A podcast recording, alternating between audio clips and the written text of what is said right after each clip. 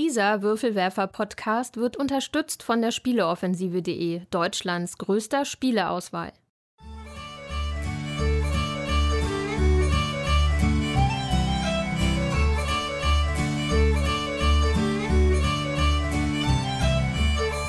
Hallo und herzlich willkommen zur neuen Ausgabe des Großen Wurfs, dem monatlichen Podcast der Würfelwerfer. Wir lieben Spiele und hier sind eure Gastgeber Steffen Rühl, Jutta Wittkavel, Thomas List und Andreas Geiermann.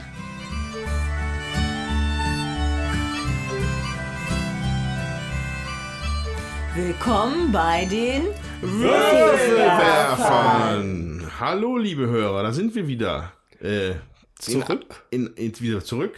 In alter Stärke, in alter äh, Gruppierung. Hallo Tommy, du bist wieder da. Huhu. Ja, und auch den Steffen hat vom Krankenlager gerissen. Wobei er bei Nussfurt war er ja schon tapfer. War er schon dabei. War ja alles, oder? War ich? Nein. Nein. Nein. Doch. Doch. Doch, Echt? war ich. Hört ihr eure eigenen Podcasts nicht? Heute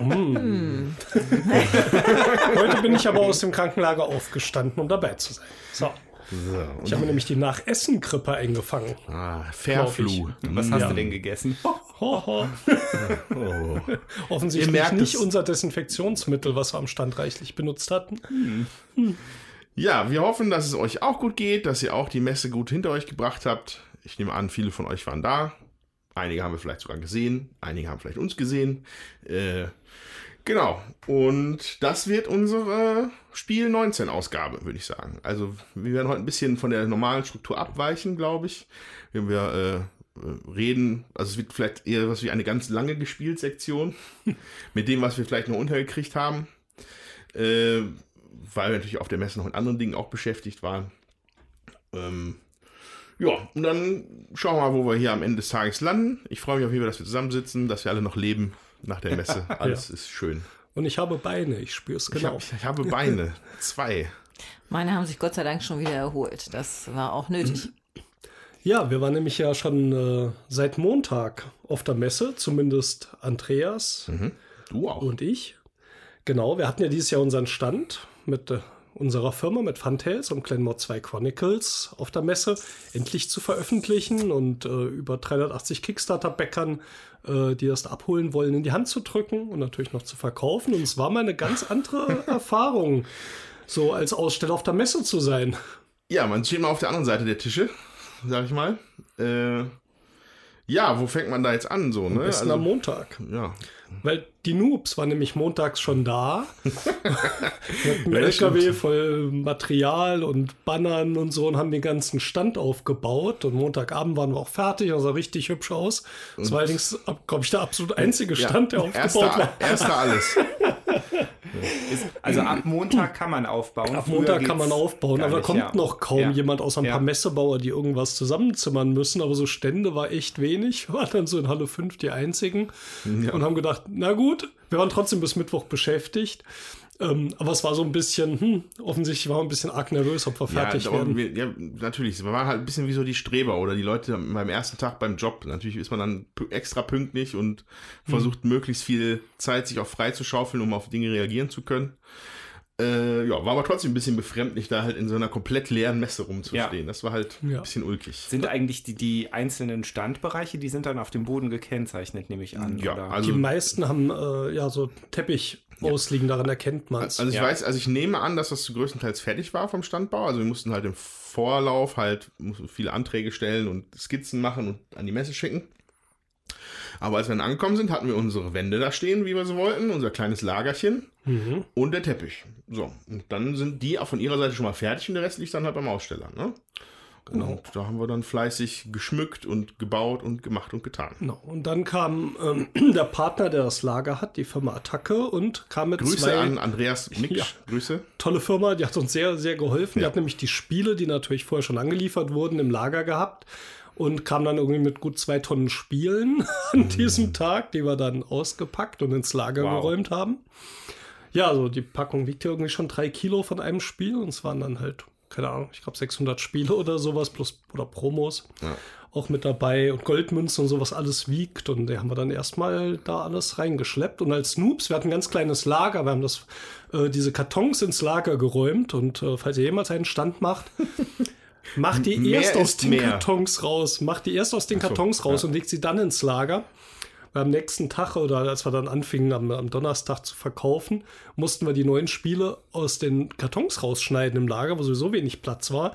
Und plötzlich merkst du, wow, das ist eine Menge Abfall, der da anfällt. Eine Menge Und dann kommst du eigentlich kaum noch irgendwie, um dich zu bewegen und dann trinkst du in diesen Kartons. Ja, da macht man so seine, seine Ja. Erfahrung. Und, und dann, wenn man dann auf den Trichter gekommen ist, ah, wir machen die Pappe vorher ab, dann am Ende der Messe möchte man die Pappe wieder haben, weil man da Dinge reinpacken könnte. Aber Genau. das weiß man auch erst am Ende. Ah, in 2020 wird das Das halt war anders. halt unser erstes Mal. Ja. Ähm, keine Ahnung, ich weiß nicht, wer von euch zuhört, aber natürlich möchte ich auch nochmal ein Dankeschön sagen an alle, die uns am Stand geholfen haben. Unsere Erklärbären, unser Fun-Team. Das war super. Ohne euch hätte das nicht geklappt. Ja. Und ich wollte vielleicht auch noch mal gerade sagen, also ihr habt eben gesagt, wir, also ich, Tommy, äh, nicht. Ich darf die dummen Fragen jetzt stellen, weil ich war nicht am Stand dabei. Ich war ein ganz normaler Messebesucher am Freitag. Genau. Genau. Ich war natürlich mit dabei als hier Familienmitglied, Frau vom Steffen. Wir waren, die ganze Familie war zum Helfen eingeplant. Und das war auch dringend nötig. Also es war, war viel zu tun. Und ähm, ja, wir sind auch wirklich, also wir als Familienmitglieder sind halt wirklich äh, nur zwischendurch immer mal zwei Stündchen vom Stand weggekommen oder zweieinhalb. Dann aber auch erst am Freitag das erste Mal, um mal kurz über die Messe zu gehen, sich was anzuschauen, vielleicht was einzukaufen, so dass unser Messeloot diesmal, oder was heißt Loot, ähm, wir haben ja eingekauft, äh, tatsächlich, dass, ähm, dass das gar nicht so groß ausgefallen ist wie sonst immer, was mich jetzt aber auch nicht unbedingt stört, muss ich sagen. Ja, also wir machen jetzt quasi die erste Viertelstunde, den Rest der Sendung bestreitet der Tommy dann, ne? Genau. Als normaler Messebesucher. Ich war nur Sehr einen schön. Tag dort. Ja, sehr schön war jedenfalls, dass auch Nicole dabei war, die Freundin von Andreas, die wir bisher noch nie so richtig kennenlernen konnten, nicht über so eine lange Zeit. Ne? Die haben immer mal so kurz auf dem Ja. Spiel gesehen, die uns da viel geholfen hat. Ach, es war nett. Und es sind natürlich ganz viele Leute vorbeigekommen, sicher auch viele von euch und es war toll. Ähm, ja, fühlte sich, fühlte sich wirklich schön an. Ja, äh, natürlich alles ein bisschen, sag ich mal, ich sag mal so ein bisschen gehirnsprengend, so was man dann da neue Eindrücke mitnimmt und was man an Verfahren da erstmal lernen muss. So, also manche Leute sind da ganz entspannt, das, wie man gesehen hat, wir sind montags da, andere haben glaube ich erst mittwochs angefangen, so halbwegs aufzubauen, aber es sind einfach dann schon so, glaube ich, Leute, die das halt auch schon zigmal gemacht haben und dann halt die Routine haben. Ja. Äh, und halt allein schon aber auch der Umgang mit dem mit der Messe als als Gebäude als als, Und als Firma Partner also, so, und ja. als Partner ist auch schon sehr interessant. Da gibt es auch immer sehr strikte Regeln. Allein schon wie halt dann die, die Zufahrt geregelt ist. Äh, äh, also man, wenn man da halt zum Anliefern hin will, dann mal irgendwie schlanke 100 Euro Kaution. Und das ist dann für ein, für ein, für ein, für ein also ist ja kein Lastwagen, aber halt so ein Kastenwagen. Kastenwagen, ja. Da ist es dann okay, dann kannst du den ganzen Tag da stehen, aber mit dem PKW hast du nur eine Stunde.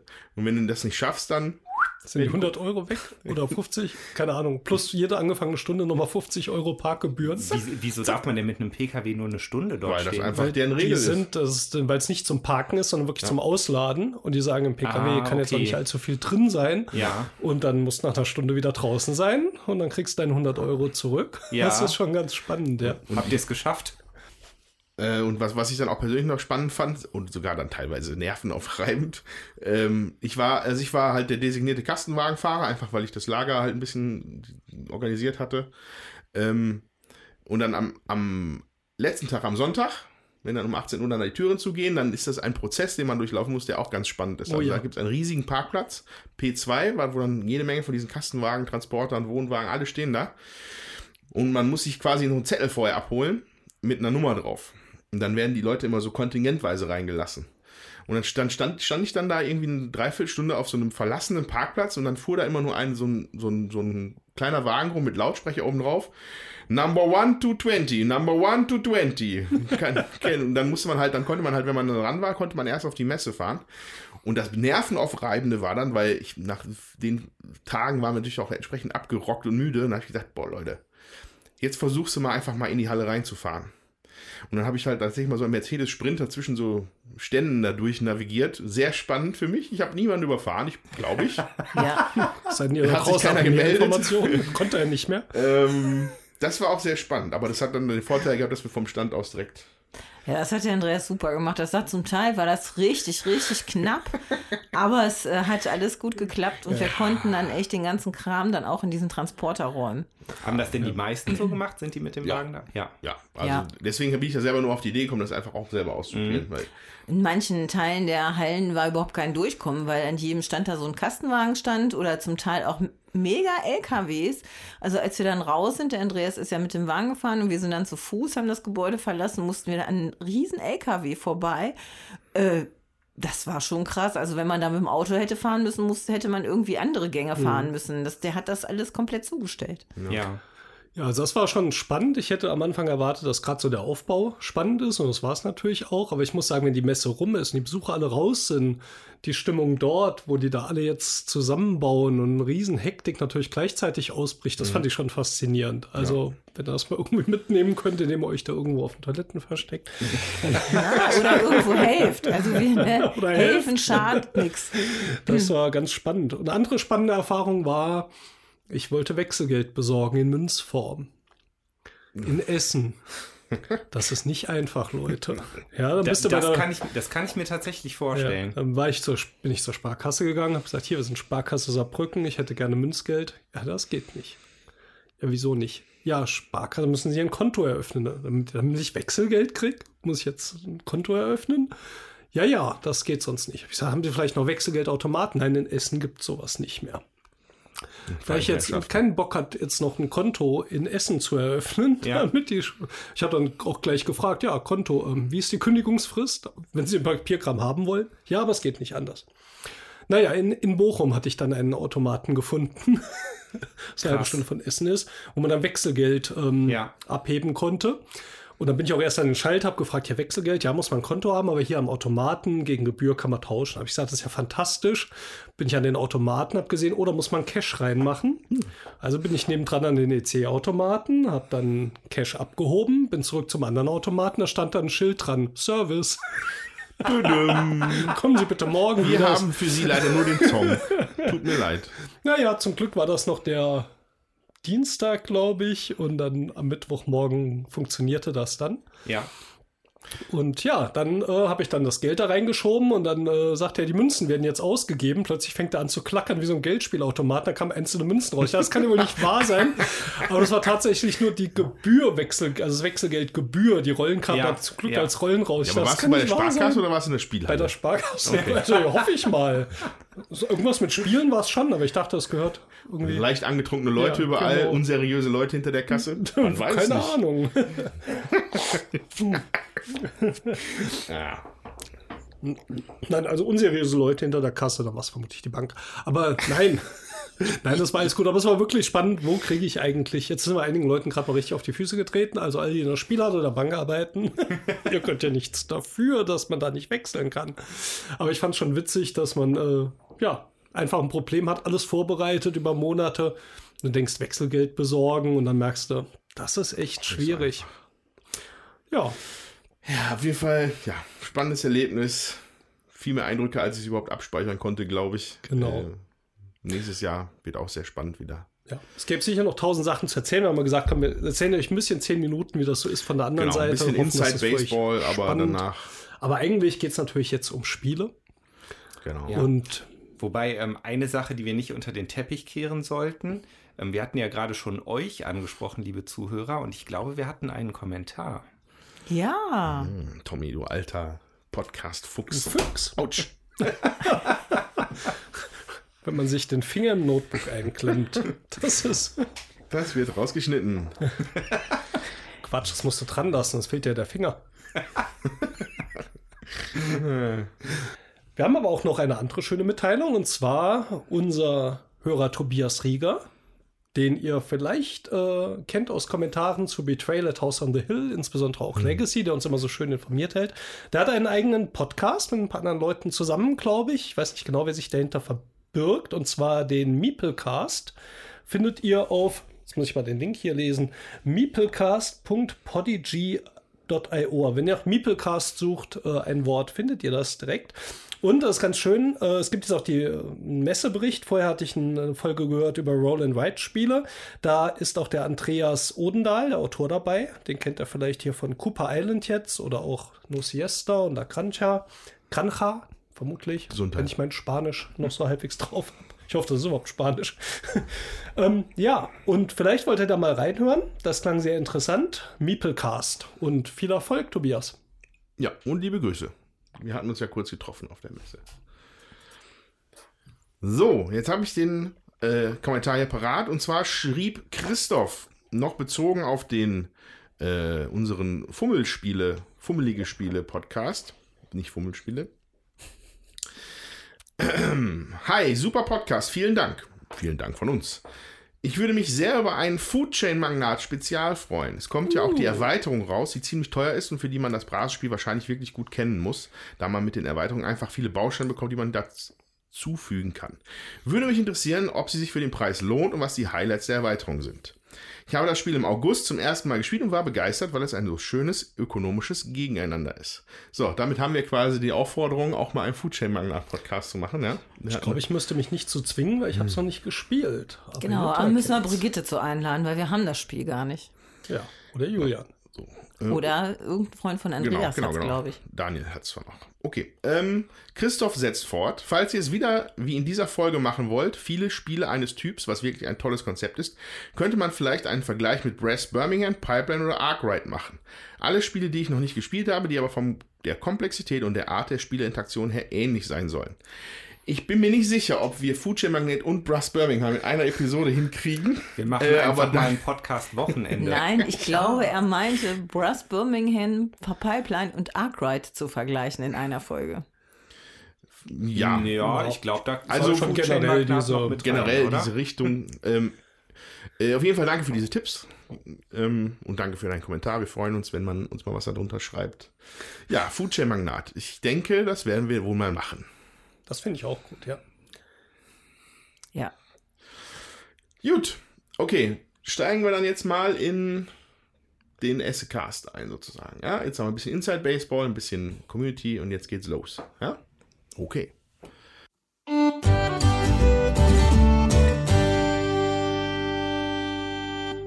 Ja, am Donnerstag habe ich, glaube ich, nicht wirklich viel irgendwas anderes gesehen. Ähm, deswegen, Außer außer, euren Stand. den Stand. Ja. Ja. Aber Tommy, du warst irgendwann als ganz normaler Besucher da. ja Wie war das denn? Allerdings Wie nicht ist am das denn Donnerstag, so? sondern am Freitag. Stimmt. Ja. Ähm, ja, also es war ja erst meine dritte Messe dieses Jahr. Also Wie süß. die dritte Spiel, auf der ich war. Also ich war letztes Jahr und vorletztes Jahr und dieses Jahr dann halt zum dritten Mal. So war es gemeint. Ähm, ich war besser vorbereitet denn je. Ich habe mir tatsächlich vorher mal Spiele angeguckt, die dort erscheinen, habe mir Videos angeguckt und habe mir eine Liste gemacht mit Spielen, die ich angucken möchte. Mit Halle und Standnummer. Boah. Habe ich noch nie gemacht vorher. Ähm, hat sich auch gelohnt. Ich musste trotzdem feststellen, ein Tag ist einfach zu wenig für die Messe. Kann man eigentlich nicht anders sagen. Ähm, ich war wieder da mit meinen Kindern und meinem Bruder Chris diesmal. Der war zum ersten Mal auf der Spiel, war total geflasht und umgehauen, was ich noch total nachvollziehen konnte, weil es mir in den letzten Jahren auch immer so ging. Dieses Jahr auch, aber halt Schon wieder, besser vorbereitet. schon wieder Besucherrekord, glaube ich, ne? Mhm. Eigentlich kam jetzt Ja. die nach, nach, 200.000, nach ja. E-Mail von der Messe. Ja, 209.000. Gamescom, wir kommen. Also mir kam persönlich der Freitag verhältnismäßig entspannt vor, Hm. muss ich Ja. sagen. Also ich fand's nicht schlimm. Ich fand alle Tage entspannter. Natürlich war der Samstag wieder voll, aber ich hatte so das Gefühl im Vergleich zu den Vorjahren, man hat schon gemerkt, dass da Hallen dazugekommen sind. Ähm, man kam trotzdem noch irgendwie durch. Und das war ja nicht immer so. Klar, Halle 3 muss man immer so ein bisschen ausklammern, weil äh, keine der Firmen da auch raus will. Ja. ja, die wollen alle in Halle 3 bleiben. Äh, und naja, gut, dann ist da natürlich schwer, das da zu entspannen. Aber ich hatte so das Gefühl, ich bin deutlich besser durchgekommen, weil zwischendurch hatte ich auch immer nur so ein, zwei Stunden vielleicht mal und ähm, war entspannter. Und dafür, dass mehr Besucher da waren, hat sich auf jeden Fall für mein persönliches Gefühl nicht verschlimmert. Ja. Ja, wobei ich sagen muss, also ich bin ja wirklich äh, aus Halle 5 und 4 gar nicht rausgekommen. Ich habe einmal war ich in Halle 3, weil ich äh, für einen Freund was besorgt hatte und da fand ich es schon relativ voll. Ähm, auch zeitmäßig, äh, also ich habe mir da gar nichts angeguckt und im Nachhinein muss ich sagen, äh, habe ich das auch ein bisschen bereut. Also ich hatte mir was auf den Zettel geschrieben für Halle 2, nämlich den Stand von Devir, wo ich mir ein paar Sachen angucken wollte. Bin ich gar nicht hingekommen, weil in der knappen Zeit, die ich hatte, war ich auch mit den Sachen, die ich mir in Halle 5 und 4 angekreuzt hatte, schon gut bedient. Mhm. Aber schade finde ich es trotzdem. Ja. Ja, äh, klar. Also es war voll in Halle 3. Vor allen Dingen war es voll, aber ich, wie gesagt, also ich, ich mir kam es dieses Jahr wirklich nicht schlimm vor. Also es, es Mhm. ging gut. Vielleicht bist du auch schon abgestumpft im dritten Jahr. Das So. mag auch sein. Ja. Aber was hast du denn auf dem Zettel gehabt? Was hast du denn Was hatte ich denn auf dem? Zettel gehabt? Also wir sind ja jetzt, es, es wurde ja ein Eingang neu gemacht. Wir sind jetzt quasi von der anderen Seite reingekommen, au- aus dem Shuttlebus ausgestiegen. Aus und- alt macht neu. Früher war es ja auch immer Ost. Mhm. Ja, Also das ah, weißt du nicht, wenn du erst dreimal da warst. Ja. Aber früher war ich bin immer über Ost reingekommen, weil Ja. auch die U-Bahn-Haltestelle ist. Auf jeden Fall sind wir dann in Halle 6 rein und sind dann als erstes zugesteuert auf King's Dilemma. Von irgendwas mit äh, Warte, Horror. Ich helfe dir aus. Da hinter dir steht's, Andreas. Horrible Games. Horrible Games. Von Horrible Das, das klingt Games. ja nicht vielversprechend. ich finde das cool. Das ist fast so cool wie Sorry We Are French. Ja, das stimmt. Bei Sorry We Are French finde ich noch ein bisschen cooler, aber wie dem auch sei. Ähm, also das Spiel hatte mich äh, vorab schon durch Videoschau sehr angesprochen, halt sehr storylastig und sehr rollenspiellastig. Und so sind wir dann äh, dorthin. Da waren auch noch Tische frei, haben wir uns dann einfach mal hingesetzt. Dann kam direkt jemand, ob wir reserviert hätten. Nee, haben wir nicht. Ja, dann müsst ihr erstmal fragen. Ging dann aber trotzdem. Habe ich halt noch gefragt, ob es denn auch für die Kinder was wäre, halt 9 und 13. ähm, ja, ja. Ich kenn ja. Die, okay, ich hätte jetzt mit einer anderen Antwort geredet, nach dem, was ich jetzt gehört habe von dem Spiel. Ja, also haben wir uns hingesetzt und haben, ähm, und haben losgespielt. Die hatten halt so eine kleine Demo-Einsteigerkampagne vorbereitet, extra für die Messe. Mhm. Ähm, hatten dann auch einen deutschen Erklärbären da. Und ähm, ja, was macht man bei dem Spiel? Letztendlich übernimmt jeder die Rolle eines Hauses. Ähm, ich vermute, ich kenne es ja immer noch nicht wirklich, das Game of Thrones, aber ich glaube, dass das so von der Idee der Welt her schon so ein bisschen in diese Richtung geht. Ähm, Friedliche Koexistenz. friedliche Koexistenz. Und ähm, was passiert dann? Also jeder, jeder hat ein Haus. Das Haus hat für sich genommen schon mal einige, ja, sag ich mal, so Richtungen, in die es geht. Ne? Also ob es jetzt halt eher kampfes, kampfeslustig oder harmoniebedürftig ist oder wie auch immer. Und man hat aber auch immer noch eine eigene Karte, die einem so ein bisschen vorgibt, wie man spielen soll, um halt möglichst viele Siegpunkte zu erringen, sage ich jetzt mal. Ähm, ne? Also auch, ob man halt, ob, ob Gold wichtig ist, Gier. Mhm. Ähm, so, und dann werden Karten aufgedeckt. Es geht nämlich immer darum, dass der König in einem Dilemma steckt. Es passiert immer irgendwas und jedes Haus muss sich dafür entscheiden, wie es darauf reagiert. Da gibt es im Prinzip immer nur drei Möglichkeiten: Ja, Nein und äh, Passen. Und man hat Machtpunkte, die man da in die Waagschale wirft für die Entscheidung. Ähm, ich weiß jetzt halt nicht, ich überlege gerade, ob mir aus der Demo jetzt eine sinnvolle einfällt, die ich mal wiedergeben könnte. Also ich kann ja einfach mal sagen, da ist Also es irgendwie. ist kein Spoiler, weil diese Demo, glaube ich, im Basisspiel nicht dabei ist. Es sei denn, ihr Genau. habt es als Promo auf der Messe bekommen. ja, Insofern, wenn ihr das habt, müsst ihr vielleicht mal 30 Sekunden vorspulen. aber ich glaube, selbst da wäre es jetzt nicht schlimm, Ja. wenn ihr zuhört. Ich sage jetzt einfach mal, ein Kult ist aufgetaucht und ähm, der ist halt, entspricht halt nicht so dem Glauben, den man eigentlich hat in diesem Land. Und jetzt ist halt die Frage, versucht man den auszuradieren oder versucht man den irgendwie in sein Volk und in sein Land zu integrieren? Okay. Ähm, je nachdem, wie man sich da entscheidet, wird das unterschiedliche Auswirkungen haben.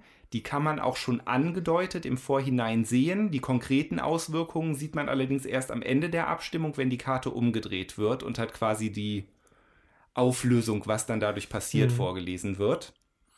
So, dann hat man in der Mitte halt noch ein Spielbrett mit Markern, die liegen in der Mitte und da sind dann halt eben so Punkte wie also Nahrung, Zufriedenheit und Wissenschaft, Kultur und Einfluss und diese Marker können halt nach links oder nach rechts gehen, je nachdem, wie man sich halt entschi entschieden hat Okay. bei diesen Abstimmungen. Mhm. Ähm, da wollen die Häuser, dass die in unterschiedliche Richtungen da teilweise wollen die gehen. Häuser nämlich, dass die in unterschiedliche Richtungen gehen und das geben halt die, die Karten und die Häuser auch so ein bisschen vor. Mhm. Ne? Also was da jetzt für einen persönlich gut ist. Und dann versucht man natürlich die Abstimmungen in seine Richtung zu treiben. Mhm. Und eigentlich ist, eigentlich ist das schon das ganze Spiel. Aber ich, also ich fand es von der Demo-Kampagne her, hat es mir ganz fantastisch gefallen. Ja, weil es halt einfach, es ist halt eine Vorgabe für Rollenspieler, sage ich mal. Ne? Also wenn man sich so in diese Rolle reinversetzen kann. Genau, genau, das wäre jetzt meine Frage. Also diese Abstimmung, das ist dann ein reines Metagame, dass man halt Ja. die Leute überzeugen muss, oder gibt es irgendwelche Marker, die man noch einsetzen kann? Ja, es gibt du noch- es- stimmst ab. Ja. Ja, es gibt noch Gold. Du kannst versuchen, die anderen zu bestechen. Ja. Und die müssen das dann auch machen. Ja. Und es hat tatsächlich eine Spielmechanik, nämlich diese Marker, die dann also wirklich auf diesen Leisten hoch und runter wandern. Äh, auch noch mit einem netten Twist. Äh, die können sozusagen an, an Fahrt aufnehmen. Da gibt es nochmal so einen Ja. extra Marker. Das heißt, äh, der wird drangelegt, wie so nochmal so ein Pfeil, der an diesen runden äh, Marker drangelegt wird. Wenn der sich verändert, verändert er sich dann gleich um zwei Felder oder so. Also Ja. da kann das auch mal so ausufern. Das Ja. klingt nach einer Mischung aus, äh, ich habe eine kleine, aber ganz pfiffige Spielmechanik. Ich habe viel, ich muss darüber sprechen, ähm, was bedeutet das für das Königreich.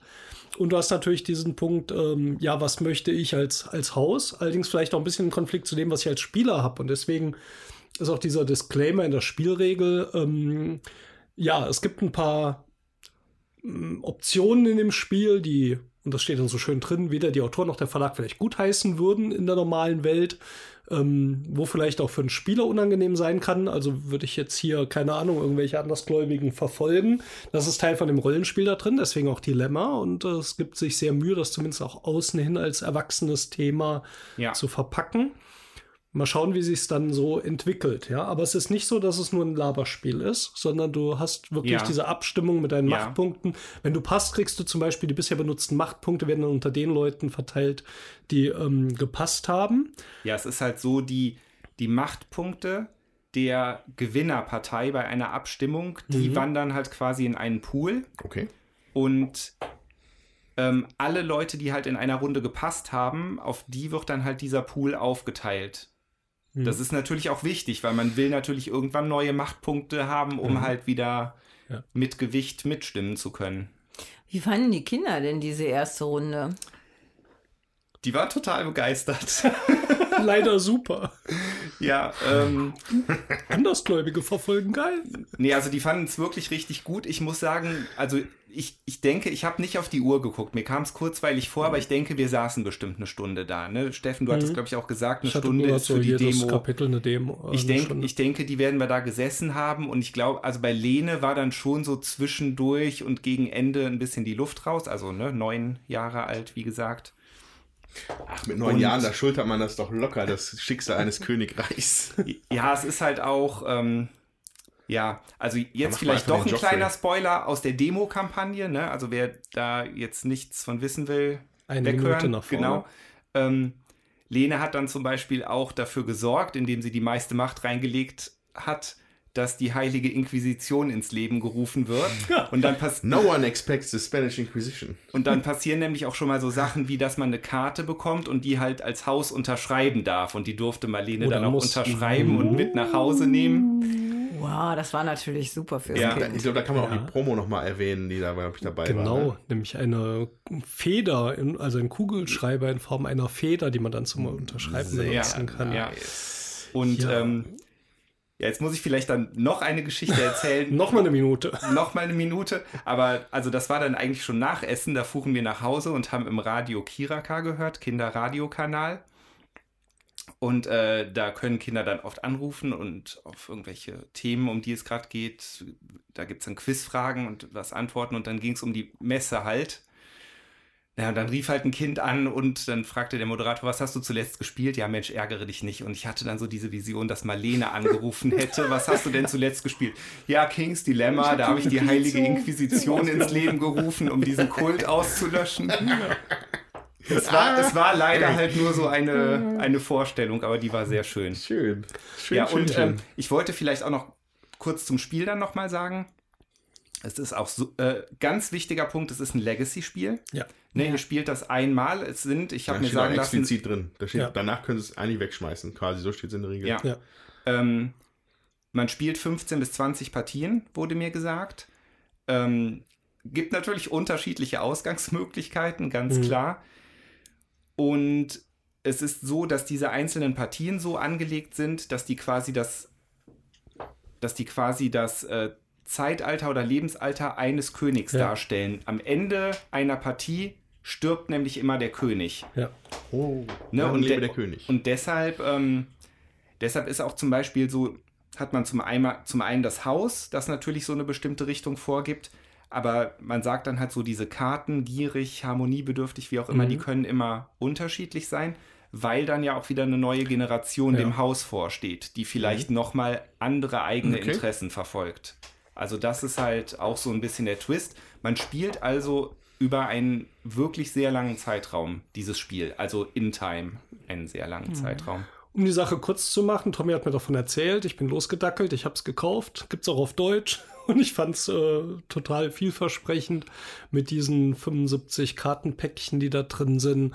Und auch wenn man es nur einmal spielt, freue ich mich da ziemlich drauf. Ja. Ich hatte gestern noch beim, äh, wie heißt der, nicht Boardgame Geek, der äh, US-YouTube-Kanal, irgendwas mit Geek, Geekboy oder so.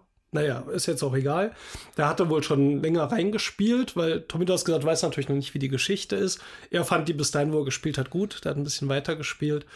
Und ähm, ja, wäre noch so mein Wunsch. Vermutlich schaffen wir es heute nicht, dieses Intro nochmal zu spielen. Falls Ja. wir es nachher noch irgendwie schaffen, würden wir euch natürlich noch kurz von berichten. Ansonsten hoffe ich, dass zumindest irgendwann eine Gespieltsektion auftaucht. Je nachdem, wie wir Leute zusammenkriegen, um das zu spielen. Man kann Na zwar ja. die Leute austauschen, heißt aber Hier, idealerweise. Hier. Tommy möchte nicht. Jutta, Ja, Doch, Ja. ich will auch. Und vor allen Dingen wollte ich Ich mitteilen, spiele Frisbee. dass äh, die 13-jährige Tochter vom Tommy gesagt hat, ja, also das will ich aber auch mitspielen. Ganz Okay. deutlich, ganz laut. Es war Ja. schon krass. Ja, wobei, ne, also die Diskussion hatten wir gestern. Also ich habe es nämlich nicht gekauft, Mhm. obwohl ich wirklich super scharf drauf war. Aber ich, also ich behaupte, meine Familie hat es mir ausgeredet. Ne, es war halt, das Spiel kostet 70 Euro. Hm, uh. Ja. steht und fällt natürlich mit der Story. Ich wäre halt eigentlich so unter dem Gedanken, dass die Story gut ist, so wäre ich, glaube ich, tatsächlich bereit gewesen, es auszugeben. Aber ich wurde dann wieder ein bisschen darauf zurückgeworfen, dass ja mein ursprünglicher Messeguide mal war, kauf Sachen, von denen du weißt, dass du die auch zu Hause mit der Family spielen kannst. Mit Mina, ich weiß ja nicht, ob das anhält, ne, dass sie da Ja. immer mitspielen Ja. würde. Bei Lene weiß ich nicht, ob da wirklich Langzeitmotivation da wäre. Ob es was für Lisa ist, weiß ich nicht. Deshalb habe ich es letztendlich Hm. stehen gelassen, aber mit einer Träne im Auge, definitiv. Und Aber ich war sehr jetzt froh, als ich trocknen. hörte, dass Steffen es gekauft hat.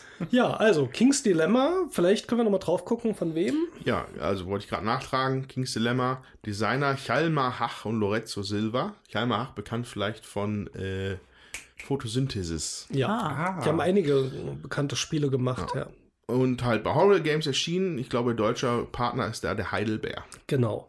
Genau. Genau. Für drei bis fünf Spieler und ich kann es nicht ganz Ab lesen. 14, glaube ich. Ab 14 und ich glaube 60 Minuten steht da, Andreas. Ja, Ja. das hieß so eine, ein, eine Geschichte, ein, ein Lebenszyklus des Königs, ungefähr 60 Minuten, was ich eigentlich ganz schön finde. Ja, es Ja. kommt So- natürlich auch darauf an, wie stark man es ausspielt. Ne? Ja. Also ich denke, das ist auch sehr von der Gruppe abhängig, Ihr seid, wie lange man ihr seid wirklich total spielt. doof. Weil jetzt habe ich total Bock auch auf das Spiel. Ja, dann machen, wir uns jetzt und wir haben jetzt auch echt schon fast zu lange darüber, über ein Spiel gesprochen. Vielleicht kriegen wir es ja noch hin. Schauen wir mal. Gut, okay, dann erzähle ich mal ein bisschen. Hm, Ich bin auch dankbarerweise ein bisschen vom Stand weggekommen zwischendurch mal. Habe aber nur geschafft, ein einziges Spiel auf der Messe anzuspielen. was wir uns, äh, was Nicole sich auch rausgeguckt hatte. Da sind wir dann nämlich zu Days of Wonder getigert und haben uns Deep Blue angeguckt, deren Messe-Neuheit, sag ich mal, dieses Jahr.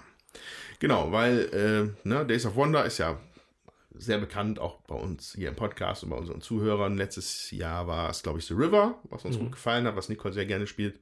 Und diesmal wollten wir uns Deep Blue angucken, was so ein schönes blaues Meercover hatte. So, dann haben wir tatsächlich auch einen Tisch ergattert, glücklicherweise in der Zeit, wo wir dann da waren. Und ja, also was ist Deep Blue? So, also Deep Blue, äh, Designer ist Asker Harding Granerud und Daniel Skjold Pedersen. Die kommen mir grob bekannt vor, aber ich weiß nicht genau. Italiener? Offensichtlich. ähm, zwei bis fünf Spieler bei Days of Wonder erschienen. Und ich würde es mal bezeichnen als nettes Familienspiel mit einem Push-Your-Luck-Element. Mhm. Genau, alle Spieler ähm, sind, also jeder spielt so eine Tauchfirma sozusagen, man, man taucht nach Schätzen. Es gibt ein Spielboard, auf dem sind nicht allzu viele Felder, vielleicht 14, 16 sein, auf denen so große Plättchen draufgelegt werden. Das sind Tauch, Tauchspots, die man quasi an, anfahren kann, um dann da zu tauchen.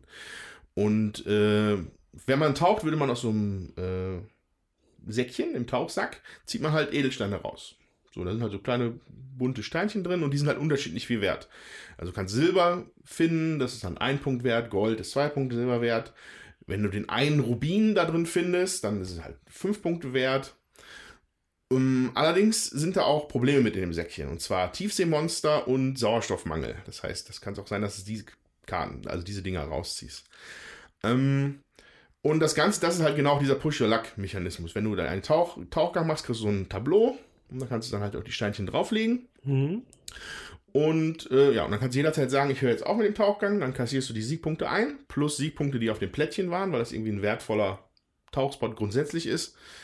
Und dann äh, kriegst du dafür die Punkte, die du halt in, hast so eine kleine Schatztruhe, da kannst du dann die Siegpunkte reinmachen, sehr nett. Mhm. Ähm, natürlich ist da noch ein bisschen mehr dran, weil du kannst noch, es gibt auch Crew. Also du kannst, du hast, du hast, weil eigentlich ist es ein bisschen kartengetrieben sogar. Weil du bewegst dein Schiff mit Karten über, den, über das Feld und du hast fünf Startkarten und dann gibt es noch eine Auslage von Crewmitgliedern, die du noch immer dazu kaufen kannst mit Geld. Und das läuft, also du kannst, deine Karten kannst du auch für Geld verwenden, dann kannst du die halt in dein Deck kaufen. Mhm. Und es gibt, ich glaube, zwei oder drei Aktionen. Und eine davon ist, dass du halt dich ausruhst und dann ziehst du deine abgelegten Karten wieder nach. So ein, mhm. leichter Deckbuilding-Aspekt, ja. sag ich mal. So, aber diese Crew-Leute sind natürlich dann spannend. Die können halt, die helfen dir zum Beispiel bei den Monstern oder bei Sauerstoffmangel. Dann kannst du nämlich mehr von denen rausziehen, bevor deine Expedition abbricht. Oder das sind halt welche, die besondere Edelsteine besonders gut finden. Also da sind auch grüne Steine drin und die bringen erstmal gar keine Punkte. Es sei denn, du hast halt gerade diese Crew auf der oh. Hand. Dann kannst du ihn ausspielen, dann kannst du halt dicke Punkte für einsammeln. Genau. Ähm, ja. Wichtig dann ist noch, dass das auch noch eine Art, also nicht Area Control, aber man muss ein bisschen auf die Platzierung achten, weil, wenn man tauchen geht, können immer alle Spieler, die auf dem gleichen Feld sind oder umliegenden Feldern sind, mittauchen. Die profitieren dann von den gleichen Sachen mit bei dir. Hm. Dann ziehen die ihr Schiffchen rüber und du, der Tauchleiter zieht dann aus dem Sack, aber dann würden alle halt die Punkte bekommen. Und die können, oh. würden dann auch noch diese Karten halt äh, ausspielen können. Das heißt, man muss ein bisschen achten, wo man seine Schiffchen auf diesem Plan verteilt. Hm. Ähm, das Spiel endet, sobald vier Teile einer untergegangenen Stadt gefunden werden. Also vier von den Plättchen sind halt spezielle. Also wenn man sie umdreht, sieht man erst, was das ist von diesen Tauchspots. Und wenn davon vier davon sind so eine uralte Unterwasserstadt und wenn die vollständig ist, dann endet das Spiel. Und Klingt ja jetzt erstmal pfiffig, ja. aber überschaubar komplex. Genau, überschaubar komplex. Ich fand's, wir haben das in mit äh, fünf Leuten gespielt. Ähm, vier Erwachsene und ein Kind saß mit dabei. Das Kind hatte auch jede Menge Spaß. Ähm, ist mir persönlich aber zum Kaufen Nummer zu, zu, zu seicht gewesen. Ich spiele nicht so viel mit Kindern mhm. und für meinen Freundeskreis wäre es halt zu seicht. Aber als schönes Familienspiel noch ein Level unter River, finde ich. Weil das ist halt, durch das Worker Placement war es dann schon noch ein bisschen was anderes. Sehr schönes Familienspiel, natürlich tolle Days of Wonder Aufmachung, wobei ich jetzt man erwartet einfach schon viel von Days of Wonder und deswegen hat mich das jetzt, jetzt nicht umgehauen. Mhm. Aber es ist halt auch sehr schön. Allein schon das Detail, dass man eine kleine Schatzkiste hat, wo man seine Siegpunkte reinmacht und so weiter. Das ist natürlich immer fein. Ja. Ich fand das Cover ein bisschen ungewöhnlich. Ich hätte es nicht sofort als äh, Days of Wonder Spiel erkannt, sonst fand ich die immer Ja, da ein bisschen comic-mäßiger. Immer Ne? prominent sind halt auch dann so Männchen da drauf, ne? Also Ja. oft. Äh, ja, die Blues einfach nur so, eine, so ein Querschnitt von so einem Unterwasserwrack. Also beziehungsweise von oben ist ein bisschen Himmel, dann viel Wasser und unten im Graben liegt halt was. Da gab es ja auch mehrere so Spiele, ne, mit recht ähnlichem Thema. Ich habe dann auch gesehen Aquatica, wo du dann auch so einen äh, Deckbilder hattest, den ich allerdings nicht gespielt habe. Aber auch da ist so eine Tiefsee äh, drauf abgebildet und irgendwie ähm, schien das dies Jahr so ein bisschen auch Thema zu sein. Es gab mehrere Spiele mit Tiefsee und äh, Sachen hochholen oder wo das Cover. Also bei den beiden fand ich es recht ähnlich, muss ich sagen. Ja, wenn es spielerisch unterschiedlich ist. Ich habe dieses Jahr so wenig Überblick. Ich habe immer versucht, durch die Liste zu kommen bei Boardgame Geek.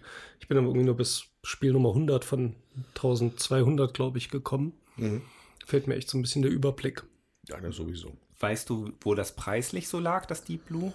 Da, ich, Circa. ich habe dann halt nicht äh, danach großartig geguckt, aber vielleicht finde ich es hier. Moment. Ein kurzer Klick. Und ich sehe es hier so für. Ja, ich denke um die 40. Hm, okay. Ja. Also klingt interessant, finde ich. Ja, würde Ja, ich auch also mal mit durch mitspielen. diesen Push ist natürlich klar, ne? Wenn da ein kleiner Junge am Tisch sitzt, der zieht natürlich mit einer Sicherheit, schlafwandelnden Sicherheit, zieht er nur das Gold aus dem Sack und freut sich natürlich dann. aber da muss man als Erwachsener halt dann schlau genug sein und sein Brot ordentlich platzieren, aber bei dem immer ordentlich abkassieren kann mit. Und das hat er. Ja. Also es hat auch, also es, hat- es hat halt genug, dass halt auch Erwachsene, die in der Runde mitspielen würden, was davon haben.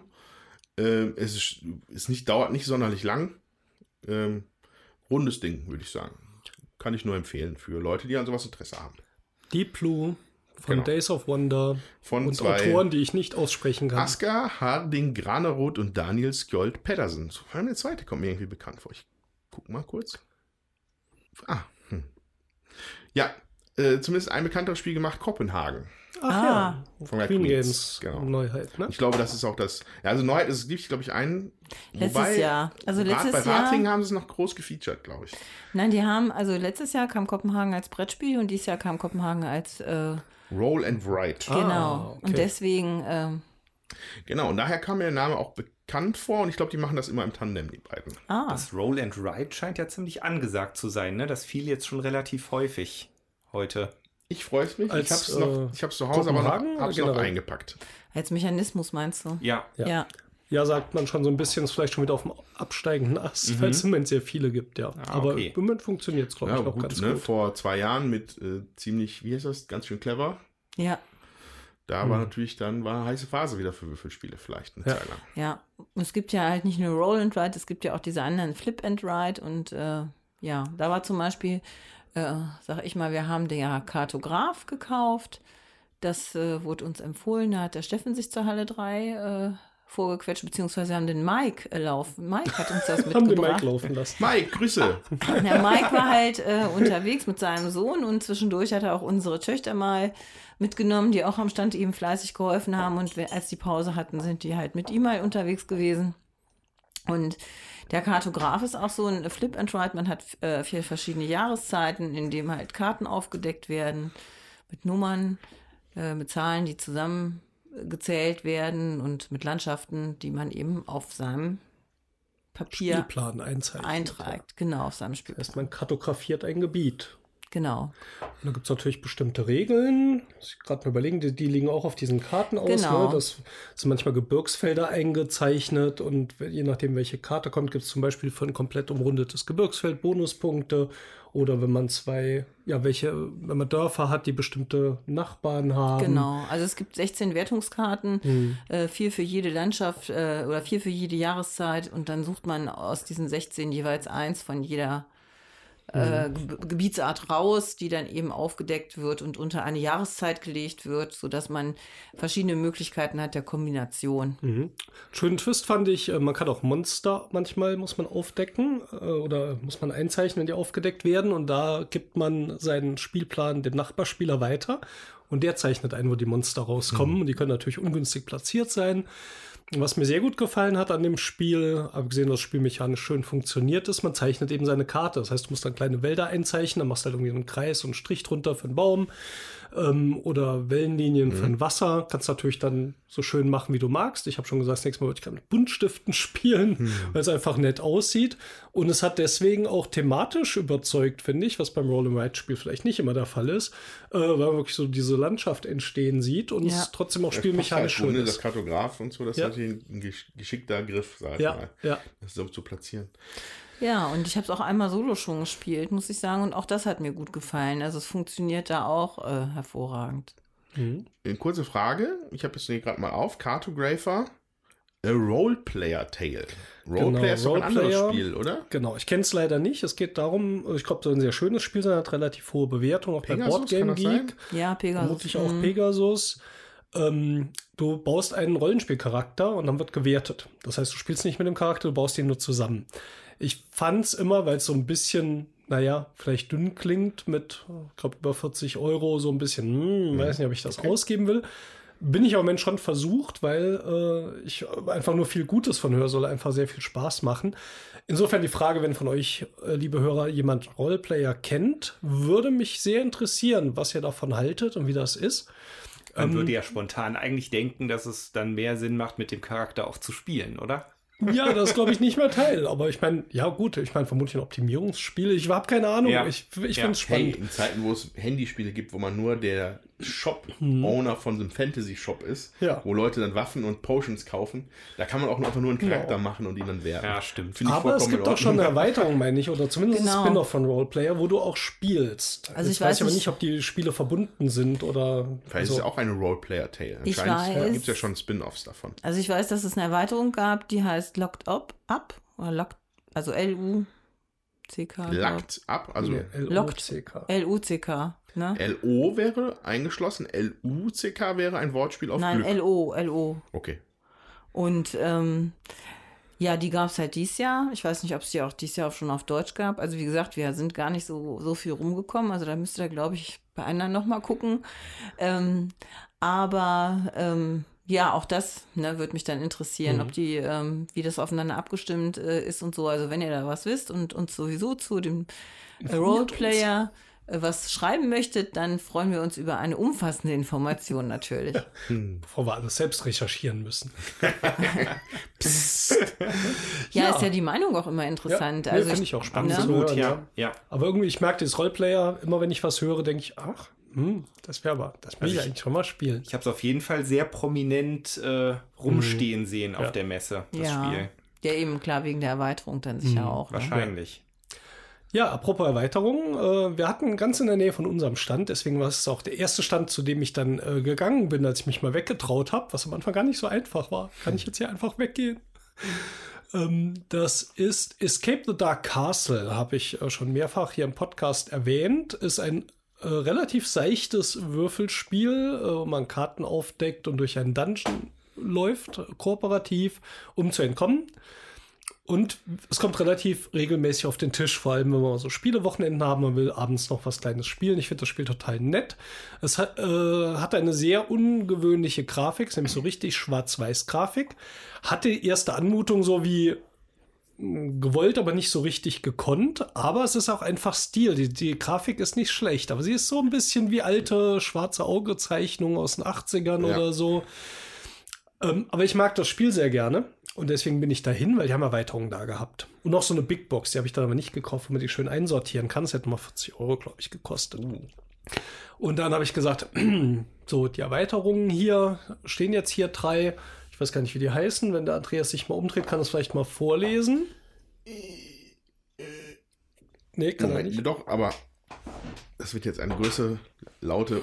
Also, was ich hier sehe, ist äh, Escape the Dark Castle, Blight of the Plague Land, Lord, nicht Land, Lord. Oder Scourge of the Undead Queen. Oder Cult of the Death Knight.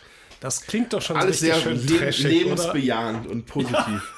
Ja, das ist auch allgemein ein sehr lebensbejahendes Spiel, muss ich sagen. Und ähm, da, da, da wollte ich mal fragen, hast du es denn mittlerweile mit einer Runde mal überhaupt durch das erste Grundspiel-Dungeon durchgeschafft? Wir haben es schon mal geschafft. Im ist Ernst? nicht, ja, ja, aber es ist nicht die Regel. Also ich wüsste jetzt nicht, ob wir es mehr als einmal geschafft haben. Wir sind schon mal durchgekommen. Ja. Ähm, Das Spiel ist folgendermaßen. Es wird eine Karte aufgedeckt oder am Anfang wird erstmal so ein Kartenstapel natürlich generiert aus allen Karten, die man hat. Und ich glaube, es sind 16 Karten oder so. Und dann deckt man die Tür auf, die oben drauf liegt, weil man äh, ist gefangen, man haut eben ab. Und dann kommt die erste Geschichte. Meistens ist das sowas wie, du hast einen Kampf. Manchmal hast du auch, da liegt eine Leiche, du kannst sie untersuchen, du kannst sie liegen lassen. Man muss würfeln. Jeder hat einen Charakter und einen speziellen Würfel für diesen Charakter, der unterschiedliche Symbole trägt. Da gibt's Macht und irgendwie sowas wie Magie. Die Charaktere sind so Alltagshelden, eher so der, der Schmied und der Bäcker und so. Das Kampfsystem ist ganz einfach eigentlich. Äh, es sind Symbole auf den Karten abgebildet, die eben auch die Charaktere auf ihren Würfeln haben und die musst du würfeln. Wenn du alle Symbole, die auf der Karte abgebildet sind, gewürfelt hast, dann hast du gewonnen. Wenn du nicht gewonnen hast, kriegt jeder Schaden, so viel wie auf der Karte steht. Der taktische Kniff ist, man muss nicht jede Runde mitkämpfen. Es kann auch jemand einfach sagen, ich setze eine Runde aus, weil auf meinem Würfel ist das Symbol, das wir jetzt brauchen, eh nicht drauf, dann heile ich einen Lebenspunkt. Und wenn Lebenspunkte all sind, bin ich einfach tot. Das ist eigentlich die Spielmechanik, abgesehen davon, dass es noch ein paar Waffen äh, oder halt Gegenstände Ja. gibt, die man findet, die man verteilen kann. Aber es reicht. Also für ein leichtes Spiel ist es nicht banal, aber es ist schon sehr einfach. Und du hast trotzdem ein paar interessante Entscheidungen und es ist stimmungsvoll. Und natürlich hast du die Karten vom Grundspiel irgendwann mal durch und weißt auch schon ein bisschen, was passiert. Es steht sowieso drauf, also jetzt nicht so, drehst da hin- hinterher um, was passiert. Du siehst sofort deine Optionen, musst halt manchmal auch ein bisschen würfeln. Und da habe ich mir Nachschub gewünscht und jetzt auch gekauft. Ja, und ich äh, mag das sehr gerne. Genau, was leider, muss ich für mich sagen, leider ist das Spiel auf Englisch. Das Ja. möchte ich jetzt nochmal deutlich sagen, weil es hört sich natürlich alles super an, aber wenn man jetzt halt nicht so super Englisch kann und bei so storylastigen Spielen finde ich das für mich immer extrem störend. Also entweder übersetzt der Steffen dann oder ich spiele gar nicht mit. Also wirklich, ähm, das finde ich nochmal wichtig jetzt hier einfach zu erwähnen. Ja. Also auf Englisch, man sollte Fantasy-Englisch beherrschen, damit man weiß, dass ein Fantasy-Englisch. ja, ein Dirk kein Dirk ist, sondern ein Dolch. Das äh, hilft dann natürlich beim Verständnis. Und jetzt muss ich ja sagen, da gab es noch zwei andere Sachen. Es gab nämlich zwei Bücher dazu. Und die habe ich auch dazu gekauft. Die gab es für 10 Euro. Das erste ist die Geschichte jeden Charakters. Die kann man noch mal lesen, warum die in diesem Dungeon land gelandet sind. Und das zweite fand ich noch witziger. Für jede Karte, bei der man sterben kann, gibt es eine kurze Todesbeschreibung. Die kannst du dann aufblättern und noch mal im Detail vorlesen, wie du gerade draufgegangen bist. Der, Ja. der, der Mörderghoul äh, saugt dir das Mark aus den Knochen. Herzlichen Glückwunsch. Genau. Also Escape the Dark Castle. Ich mag den Verlagsnamen total gerne. Der heißt nämlich Themeborn, also aus dem Thema geboren. Und klingt auch so Fantasy-mäßig. Die haben auch für ein neues Kickstarter, glaube ich, jetzt nächstes Jahr laufen. Science-Fiction-Setting. Grundsätzlich ist Interesse stark vorhanden. Bin ich natürlich dabei, bin mal gespannt, was sie machen. Ähm, Autoren weiß ich jetzt gerade nicht. Entweder holst du das Päckchen gerade mal hinter dir noch vom Regal oder googelst. Die hatten wir, das die hatten wir schon mal ausgesucht. Mhm. Und wir hatten schon mal drüber philosophiert. Und die Namen sind, waren mich, das war so, glaube ich, so ein, so ein drei Leute oder sowas. Ja, ja, genau. Genau, Alex Crispin, Thomas Pike und James Shelton. Ja, Escape the Dark Castle, freue ich mich, stand auf meiner Wunschliste, habe ich mitgenommen, wird definitiv auch gespielt, habe ich keinen Zweifel. Kurze Frage, warum ist hier bei einem der Boardgame Geek Fotos eine Audiokassette bei? Hm. Hab ich was Escape the? Dark Nein. Castle Original Soundtrack. Ach, Geil. Auf Kassette gibt's anscheinend. Auf Kassette. Ja. Unsere 80er-Folge. Ist ja stark. Richtig. Sehr Hammer. schön. Ja. Ist das Kohlendioxid 2? Hätte das gesehen, hätten wir, hätte der Steffen die jetzt wahrscheinlich auch. Ja. Die, die, die hole ich mir dann mit der Big Box zusammen, Okay. wo das alles schön einsortiert werden kann. Gut. Feini. Ähm, sollen wir uns ja mal irgendwas mal jetzt mal kurz ansprechen, was wir vielleicht mal zocken? Ich habe, ich hätte Bock, was zu spielen. Ich auch.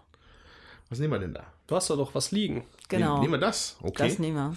Dann nehmen wir das. Dann spreche ich einmal kurz über Azul Sommerpavillon. Von, äh, ne? Auch genannt Azul 2019. Azul, 2000, Azul 3, Michael Kiesling. Ähm, packt wieder mal Fliesen auf den Tisch. Ähm, ja, also, da, also da, da muss ich ja sagen, das ist ja wirklich auch eine Entwicklung für mich über die letzten Jahre. Ich glaube, vor unserem ersten Spielepod, Spiel-Podcast über im, in dem Jahr, wo wir zur Spielemesse waren, habe ich, glaube ich, Azul noch richtig, das mochte ich nicht. Als wir das erste Mal auf der Messe gespielt haben, das erste Azul. Und das hat sich dann irgendwann später hier im Podcast geändert, dann fand ich es auf einmal super. Und seitdem bin ich da tatsächlich auch bekehrt, sag ich mal. Ich mag das erste Azul, ich mag das zweite noch mal, mochte ich sogar noch mal ein bisschen mehr. Und dann konnten wir natürlich auch nur schwer an dem dritten vorbeigehen. Das haben wir, das war dann, die Entscheidungsfindung war da recht flott, sag ich mal, ähm, weil das auch etwas ist, was ich und Nicole immer sehr gerne spielen. Ich immer den Esel nennt sich zuerst, ne? Nicole und ich natürlich. Ähm, wir waren dann bei hier bei Next Move am Tisch und das lief dann ganz easy darüber, dass wir, da war halt immer eine Partie gespielt. Ich so, Entschuldigung, kennen Sie die anderen Azuls? Ja. Ist das hier gut? Ja. Alles klar. Danke für die Info. dann sind wir direkt zum Stand gegangen und haben es gekauft. Bumm. Also gar nicht ausprobiert, ha? Nö. War, war, ist nicht günstig, hat auch wieder 50 gekostet. Wow. Weil ich noch eine Promo dazu geholt habe. Ne, die, die gab es dann dabei, die aber auch nett ist, glaube ich. Ähm, ja, und Sollen wir das jetzt dann einfach mal spielen? Dann reden wir danach darüber? Ja. Ja, wobei einen Satz möchte ich vorher noch Gerne. loswerden, weil der Andreas kam natürlich mit dem Spiel dann an den Stand und hat das deponiert. Und da habe ich mich sehr gefreut, weil, ähm, ähm, ja, weil der Andreas das gekauft hat, wir das nicht kaufen müssen, um es auszuprobieren. Da freue ich mich jetzt direkt Da drauf. freut die Jutta sich immer drüber. Ja. Ja, packen wir es mal aus. Alles klar, dann bis gleich.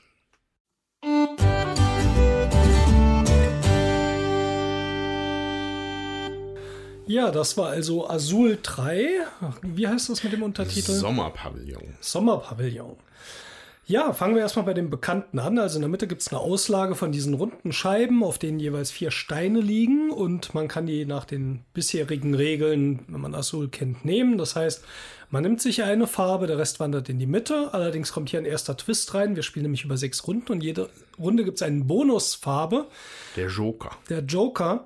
Und äh, ja, wenn man äh, bei dem Plättchen, von dem man die Steine nimmt, auch die Joker-Farbe auslegt, darf man sich eine davon mitnehmen. In dieser Runde kann man den als ein beliebiges Steinchen verbauen. Der Spielplan sieht ziemlich anders aus, den jeder Spieler vor sich hat. Das Spielertableau ist nämlich so sternförmig angeordnet. Und zwar gibt es da sechs Abflageflächen pro äh, Stern. Das heißt, die Spielteile, die teils, also diese Rauten. ähm, ja, diese, wir haben es mal die Bakelitsteine. Aus den, die Nupsis, die Kacheln aus den ähm, anderen Azuls sind jetzt so rautenförmig, das heißt so längliche Vierecke. Ja, und die muss man da anordnen.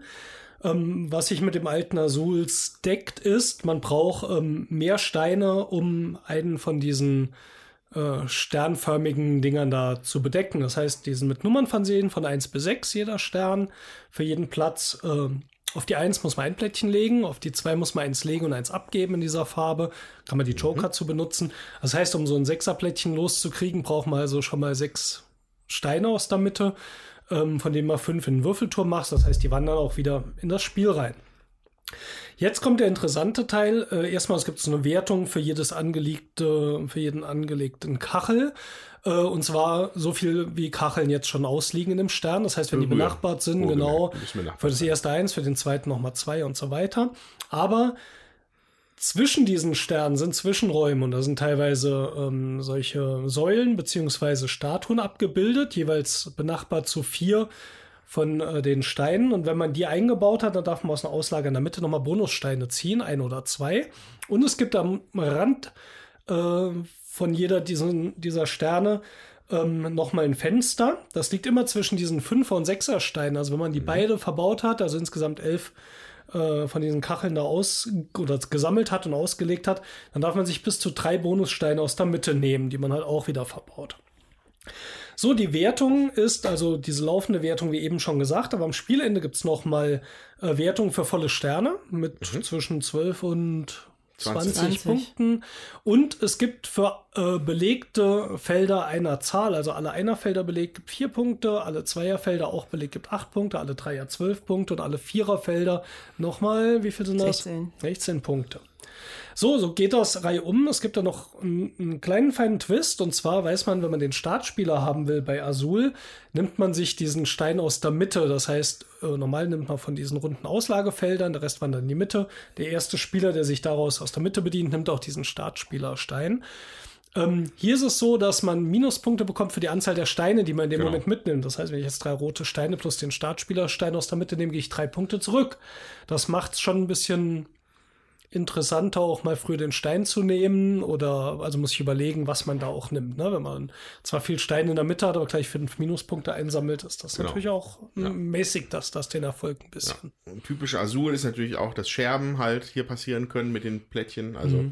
wenn man am Ende seiner Aufbauphase, seiner Puzzlephase, würde ich sie fast nennen, wenn man seine Fliesen legt, ähm, darf man vier überbehalten, die man mit in Mhm. die nächste Runde nimmt. Aber alles darüber hinaus wäre am Ende auch schon Minuspunkte äh, Mhm. jeder, am Ende jeder Runde für, für den Spieler.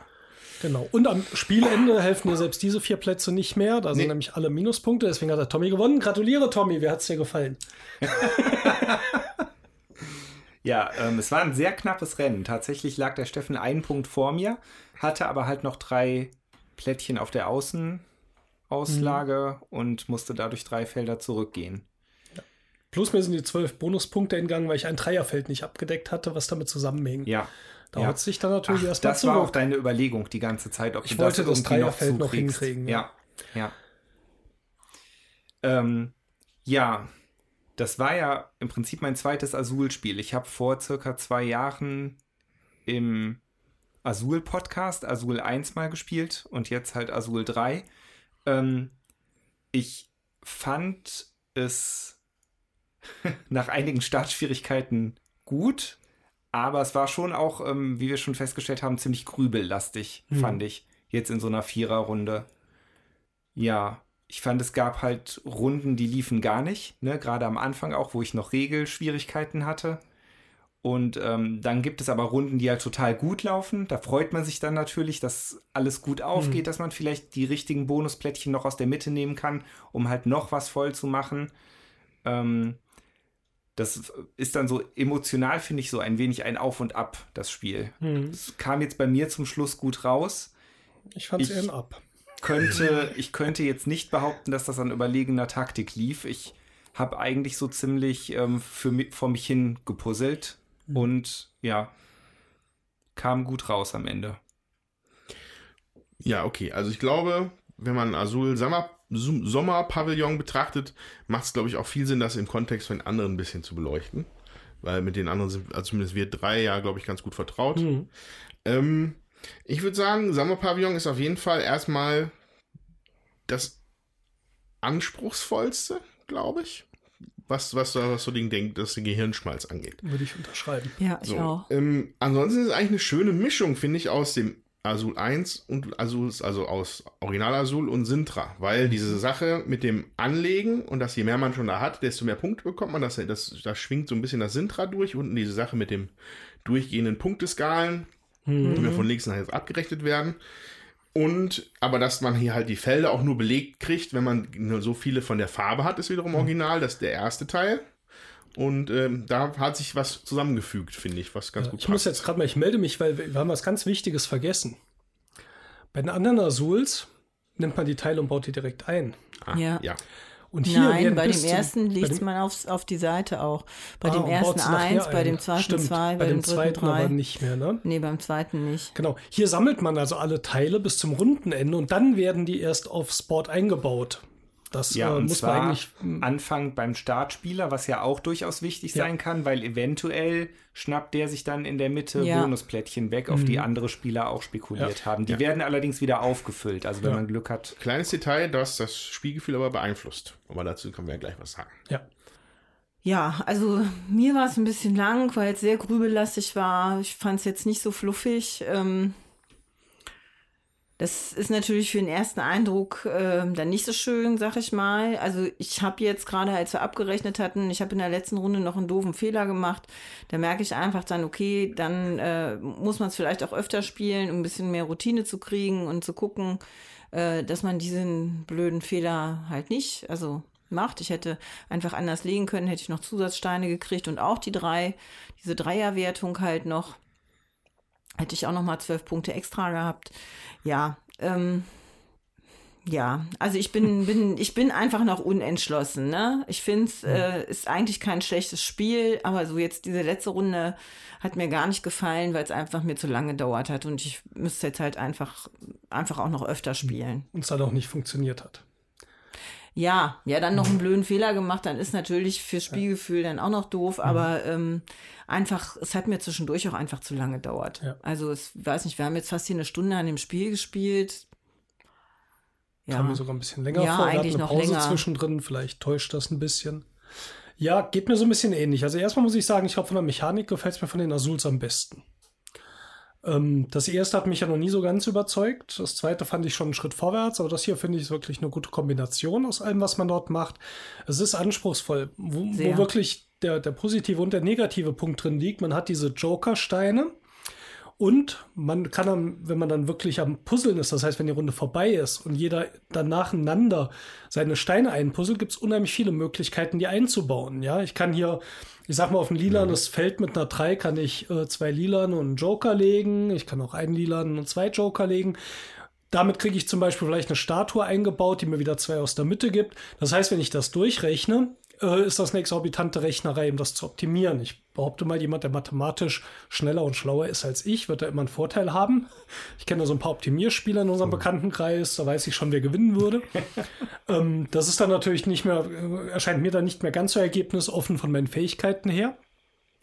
Das Problem ist aber dann tatsächlich, wenn ich diese vielen Optionen am Ende habe, die Steine einzubauen, müsste ich das auch vorher schon beim Nehmen der Steine idealerweise mit einberechnen. Und dann ist diese, diese Optionskurve, was ich machen kann und was ein kluger Zug wäre, dieser, ich sag mal so, so ein Entscheidungsbaum so dermaßen riesig, was da ist, dass man es durchrechnen könnte, aber ich nicht durchrechnen kann. Aber es ist aber auch nicht so, als ob man sich jetzt auf irgendeinen Glücksfaktor noch verlassen kann und sagt, okay, Ja. ich nehme es jetzt einfach mal. Das heißt, du versuchst das schon wirklich genau zu planen und dann geht es vielleicht schief. Und bei mir ging es genauso schief wie bei Jutta. Nachher fehlt ein Plättchen. Äh, dann hast du plötzlich die drei Minuspunkte davon plus die nicht zwölf Punkte für ähm, den, die abgedeckten Dreierplättchen. Das ist dann so ein bisschen ärgerlich, weil du jetzt ja vermutlich schlauer ausrechnen können. Was aber wirklich störend ist, ist dann die Downtime. ja. Das heißt, gerade im Vierspielerspiel geht's reihum. Jeder puzzelt nachher mit diesen vielen Möglichkeiten noch das Optimale zusammen. Und er versucht das Optimale zu finden. Und da gibt's dann 67 Möglichkeiten, die man vermutlich durchrechnen kann. Und das dauert und das zieht sich. Und das ähm, hängt direkt mit diesem Optimierungspunkt zusammen. Deswegen will ich die mal so gegeneinander verrechnen. Heben sich auf, wer Optimierungsspiele mag, wird damit vermutlich glücklich sein, aber es wird länger dauern. Ähm, und wer jetzt schnelle Spiele mag, wird damit aber nicht glücklich sein. Das kann man so sagen. Also wer sich die Zeit nimmt, kriegt da was für geboten. Ich persönlich würde mich vermutlich schwer tun, das oft zu spielen. Es ist mir dafür dann doch zu grübellastig. Aber das ist jetzt, ich, ich will es nicht dem Spiel angreifen. Also wenn euch das nicht stört, ähm, ich fand das ein ziemlich fein gemachtes Spiel. Aber Ja. für mich persönlich äh, zieht sich dann vielleicht zumindest mit vier Spielern auch ein bisschen lange hin. Andreas, du kannst ja vielleicht gerade äh, mal was zu der Zweispieler-Erfahrung sagen, die du sicher hast. Ja, also es war bisher ausschließlich Zweispielererfahrung. Ähm, da ist mir das aber auch schon aufgefallen. Ich hatte es ja auch während der Partie schon gesagt, dass das für mich ein Unterschied ist zu den anderen Azuls. Dass diese separate Einbau- und, und Scoring-Phase, die, die strukturmäßig nimmt die mir so ein bisschen den, die, den Schwung aus dem Spiel. Und das ist bei zwei Spielern merkt man es schon ein bisschen, bei vier Spielern hat man es deutlicher gemerkt. Ähm, nichtsdestotrotz, ähm, ich mag dieses alles Anspruchsvolle daran. Ja. Man, man hat die Kombination und ich habe immer noch nicht mal, glaube ich, eine grobe Vorstellung, wie man das richtig ideal spielt. Ich möchte mal sehen, wie, man wie einer mal das ganze Ding komplett voll kriegt. Ist die Frage, ob das überhaupt möglich ist. Ich, wahrscheinlich ist es möglich, nur für mich halt nicht unbedingt, weil ich aus dem Bauch raus spiele, so wie immer. Und das funktioniert für mich bei diesem Spiel eigentlich auch ganz gut. Ich meine, ich habe gut mitgespielt, es war jetzt am Ende knapp. Ähm, und ich mache sicherlich nicht diese Rechenbäume auf, sondern ich gucke mal, ich bin, ich spiele mal eher opportunistisch. Und dann, und zu gucken dann, wie man es halt möglich optimiert kriegt, um, da hätte ich gar nicht so richtig die Lust drauf. Und äh, da mag dann vielleicht Sintra vielleicht sogar noch mehr eher entsprechend so. Ähm, aber was ich wirklich, wirklich was, ich, was, was man wirklich sagen muss, finde ich, das ist, auch wenn es das dritte Azul ist, steht es auch auf eigenen Beinen. Ja. Ja. Und das finde ich bemerkenswert. Bei drei Spielen, die eigentlich von der gleichen Mechanik ausgehen, äh, dass man das dann. Und, und ich habe auch das Gefühl, das ist auch, das ist halt zumindest, zumindest die Sache mit dem Minuspunkte bekommen für aus der Mitte nehmen. Das finde ich ist genau die richtige Stelle, wo das eigentlich schon immer hätte sein müssen. Mhm. Für diese taktische Entscheidung. Weil bei Sintra geht man, glaube ich, auf dieser Skala runter. Und bei Ja. Azul war immer, glaube ich, grundsätzlich einfach ein Minuspunkt. So gefällt es mir eigentlich am besten. Weil das nochmal eine interessante Entscheidung ist mit der Mitte. Und Genau. ich finde, was man auf jeden Fall auch noch sagen kann, ist, dass das Material sehr schön ist, wobei halt einige Rauten bedruckt sind, andere nicht. Ja, sie Da haben es wieder getan. Sie haben es wieder getan. drüber streiten, aber es gibt auch zum Beispiel einen sehr schönen Rautenplättchenturm, wo man dann die abgeworfenen gut- guter Rauten Punkt. sammelt. Endlich mal stabil. Also die ersten beiden, also ich Im also, ersten gab es gar keinen. Im ersten gab es keinen, genau. Bei Sintra war dann so ein etwas wackeliges Ding. Ja. Und der ist groß, stabil, dicke Pappe und sogar noch ein Aufkleber dabei gewesen, mit dem man den Boden verstärken kann. Das finde ich auch sehr angenehm. Ja, Ja, das mal so im Schnelldurchlauf. genau. Azul 3. Wie heißt wieder? Der Hängengarten von Nein, Der der, Sommerpavillon. Sommerpavillon. der Sommer, lag ich doch. Ich hätte jetzt Lust, was Fluffiges zu spielen, was Ja. ich zumindest äh, vermuten würde, dass fluffig ist. Und das ist ein japanisches Spiel, Diet and Friends. Und zwar, wir, ich war vor letztes oder vorletztes Jahr, ich glaube letztes Jahr, auf einem äh, Abendessen organisiert von Kickstarter. Und äh, da waren lauter ja, Kickstarter-Projekte, unter anderem Leute von Exploding Kittens. Und es war ein Japaner da. Und irgendwann hat er so erzählt, er ist der Autor von Diet and Friends. Und alle so, boah, super und so, was für ein grandioses Spiel. Und ich habe das noch nie gehört. Es geht darum, dass man Leute zum Essen einlädt und gucken muss, dass man nicht am fettesten wird. und ja, dann habe ich den äh, nach dem ähm, Dinner mal angeschrieben. Das Spiel gibt's halt nicht mehr. Das war Kleinauflage, glaube ich, in Japan. Von Adventure Planning Service heißt das. Den Namen von ihm müsste ich gleich nochmal nachgucken. Und dieses Jahr habe ich gesehen, die haben einen Standort und es gibt eine Neuauflage 2019 mit wilder japanischer Grafik und Schriftzeichen, einer deutschen Regel, glaube ich sogar. Und das würde ich jetzt gerne mal ausprobieren, weil ich einfach neugierig bin. Wunderbar. Bin ich Ja. dabei. Dann machen wir das mal. Stück Kuchen dazu. Ja.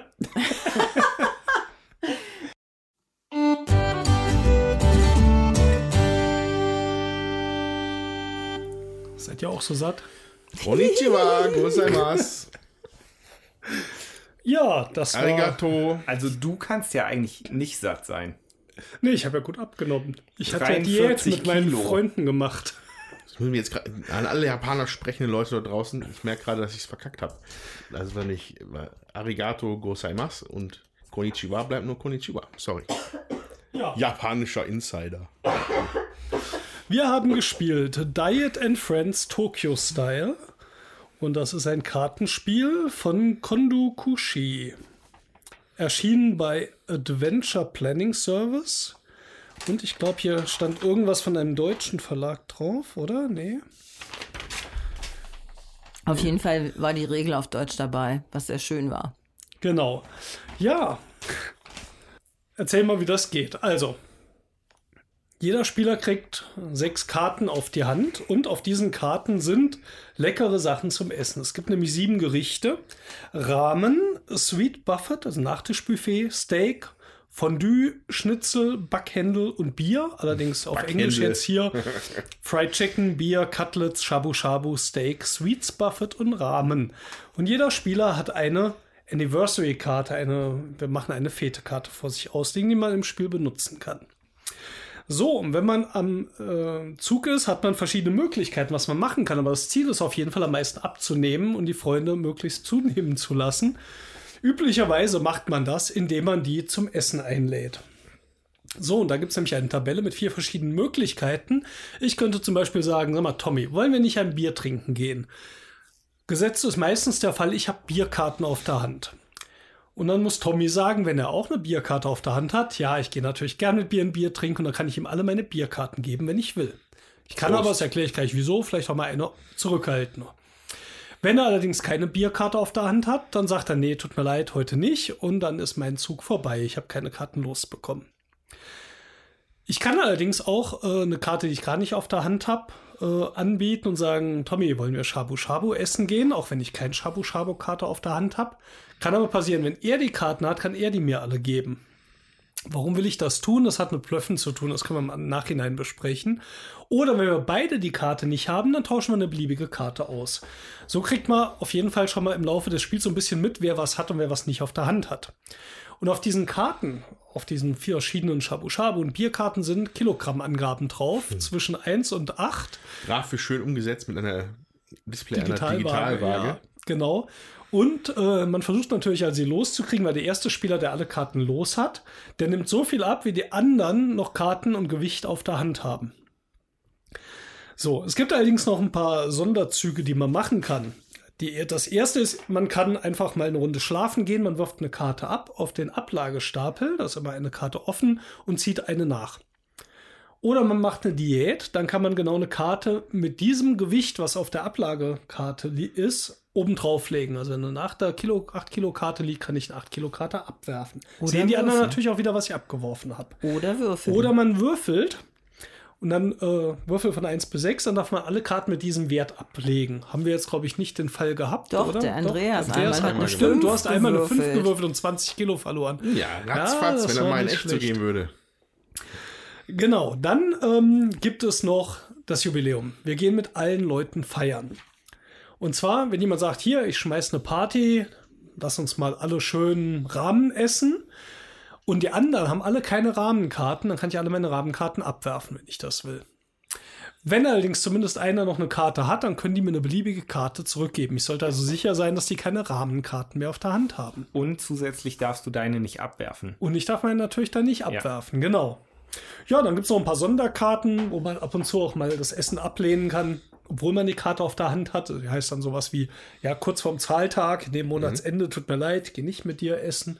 Ja, und das Spiel lebt auch davon, dass man so ein bisschen dieses, ich lade dich zum Essen ein, schön ausspielt und sagt, ne, Andreas, wie wär's? Gehen wir beide mal ein Bierchen trinken. Bier, Und du fantastisch. sagst, musst dann auch noch mit natürlich Brust und der Überzeugung laut Spielregel sagen, ich freue mich mit dir ein Bier trinken zu gehen, dann gebe ich ihm alle meine Bierkarten. Ja. Ja, das ist äh, Diet and Friends. Ja. Ich will mal zuerst. Ich fand, das war sehr lustig. Also, was mir besonders gut daran gefallen hat, dass sich am Tisch so ein lockerer Plauderton entwickelt. Alle sind nett und höflich und gehen dann miteinander um. Und ähm, das war sogar so, dass der äh, dass wir in der Runde da schön unsere Züge gemacht haben und der Tommy verpeilt hat, dass er dran ist, weil er so schön zugehört hat und so. Das fand ich alles. Also es ist, es hat mir gut gefallen. Dazu hat mir gut gefallen, dass, ja, dass man wirklich eben gucken kann, dass man eben auch seine Karten los wird. Das ist ein einfacher Mechanismus, war jetzt wirklich sehr kurzweilig nach diesem etwas zähen Azul und äh, jetzt bin ich wieder wach. Also das ist sehr schön. Wir haben viel gelacht und uns nett unterhalten. Man spielt halt so viele Runden, wie Spieler mit am Tisch sitzen. Das waren in diesem Fall vier. Und ähm, am Ende wird dann halt alles aufaddiert und abgerechnet und dann sieht man, wie viel man äh, diesmal auch äh, zu oder abgenommen hat. Und ich finde das so krass, dass wirklich im ersten Moment sich das Gefühl einstellt, ja, ich habe schön abgenommen oder mein Gott, habe ich jetzt zugelegt. Also das ist irgendwie, obwohl man eigentlich gar nichts gegessen hat, das ist schon cool. Ja. Ja, und dann gibt es halt so Situationen, also ich greife schon mal vor, mir hat es auch super gefallen. Das ist genau das, was ich mir erhofft hatte und vom Lesen der Regel mir aber noch nicht ganz vorstellen konnte. Ähm, ist natürlich super. Ich, Andreas, ich weiß, du hast gerade eben äh, Jutta zum Bier einladen wollen. Und sie hat gesagt, nee, ich hab nicht. Also gehe ich von aus, du hast ein Bier. Dann sage ich hier, Andreas, gehen wir mal ein Bier trinken. Und du sagst ja und ich gebe dir vier Bierkarten. Ich hatte aber vielleicht sogar fünf auf der Hand und ich behalte eine, in der Hoffnung, dass du eine Bierparty schmeißt und du deine Bierkarten gar nicht los wirst, sondern ich dir sogar noch eine von meinen geben kann, so eine Shabu-Shabu-Karte. Und so kannst du auf relativ vielen Ebenen hier, glaube ich, noch taktieren, was wir im ersten Spiel jetzt, glaube ich, noch gar nicht groß gemacht haben. Ja. Ja, Ja. ja. Und sehr vielseitig, ich fand es absolut überzeugend. Ich finde, das ist der Knaller. ja. Ja, ich fand das auch wieder ein sehr quirliges Spielgefühl hat sich da eingestellt. Ratzfatz gespielt. Jetzt habe ich auch allerdings Hunger auf japanisches Essen, das muss man auch dazu sagen. Hat die Spielanleitung ja auch gesagt. Da ne? läuft man Gefahr. Äh, ja, also genau, also das war jetzt, was natürlich, was Steffen gerade gesagt hat, mit der einen Karte und über, überbehalten, das ist schon mal auf jeden Fall so eine Strategie, strategische Überlegung, die man da anstellen kann. Ähm, darüber hinaus weiß ich es noch nicht. Ich müsste noch vier, fünf Mal spielen, bis ich mich da weiter vielleicht noch rein, noch rein vertieft habe, weil ich habe das Gefühl, es wäre natürlich cool, wenn man bluffen kann, Ja. aber es geht halt irgendwie nicht, weil man, selbst wenn man die Karte selber nicht hat, muss man danach irgendwas machen. Und also der Bluff würde halt sofort auffliegen. Ähm, oder? Oder gibt es da einen wenn, Weg? wenn du jemanden einlädst und der andere sagt, nein, ich habe die Karte nicht. Ach so, nee, wenn du sie dann auch nicht hast, dann tauscht Genau. man eine Karte. Ja, du hast recht. Du hast man, recht. fliegt halt auch, ja, also du hast recht. Bluffen wünschte ich mir, glaube ich, dass das drin ist, aber ich sehe es noch nicht. Ähm, aber auf jeden Fall total witzig. Naja, aber ich meine, es ist ja. drin, wenn ich nicht alle Karten weitergebe. Genau.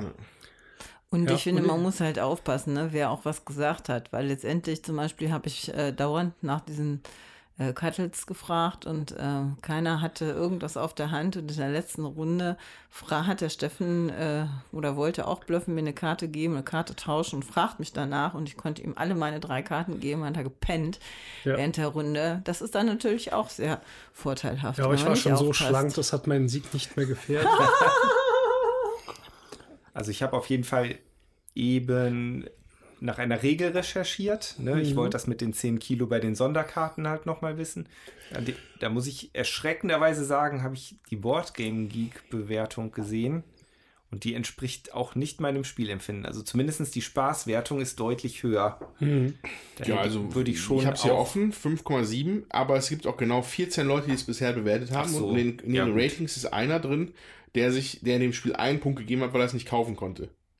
Also es stand da halt Okay. wirklich gerade so. Das ist ja super. Ja. Äh, insofern möge man das mit so wenig, mit so einer kleinen Schnittmenge dann noch ein bisschen mit Ja. Vorsicht genießen. Ja, da habe ich Jetzt- jetzt nicht drauf geachtet. Also mir hat es auf jeden Fall auch sehr viel Spaß gemacht. Mhm. Also letztendlich ist es ja auch kein Schwergewicht, ne? Das ist ein Partyspiel, das soll ein schnell, also das, das soll- eben auch ein Partyspiel sein und das äh, bei Boardgame Geek äh, landen ja auch häufig diese äh, Brecher eben, die strategischen Spiele, die Worker Placement Spiele, die hohen Zahlen und also ein Spiel m, wird da wahrscheinlich nie auf eine 8, und kommen, aber darum geht's ja auch nicht. Also ich finde, der Spaßfaktor ist hier halt hoch und wer so das mag, mit so einem schnell gespielt, Mau-Mau-mäßig, da Karten abgelegt, ähm, Das Dir wollte ich ja damit gefallen. im Prinzip auch nur sagen. Ach also, so. dass man nach dieser Wertung nicht gehen sollte, sondern Ja, also passt halt für mich auf jeden Fall total. In die, ich musste mich ein bisschen an, zurückerinnern an den Japan-Podcast, den wir vor Mhm. gefühlt 20 Jahrzehnten gemacht haben. Äh, das waren ja auch so eher so quirlige Spiele, aber auch Kartenspiele, interessante Mechaniken, finde ich, kommen immer wieder aus Japan, die man so gar nicht kennt und Mhm. die dann Ja. immer cool und neu sind.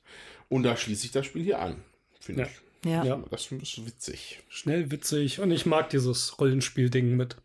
Tommy, man einfach, oh ja, super. Wir beide Dank. gehen auch mal Shabu Shabu essen. Herrlich. ja.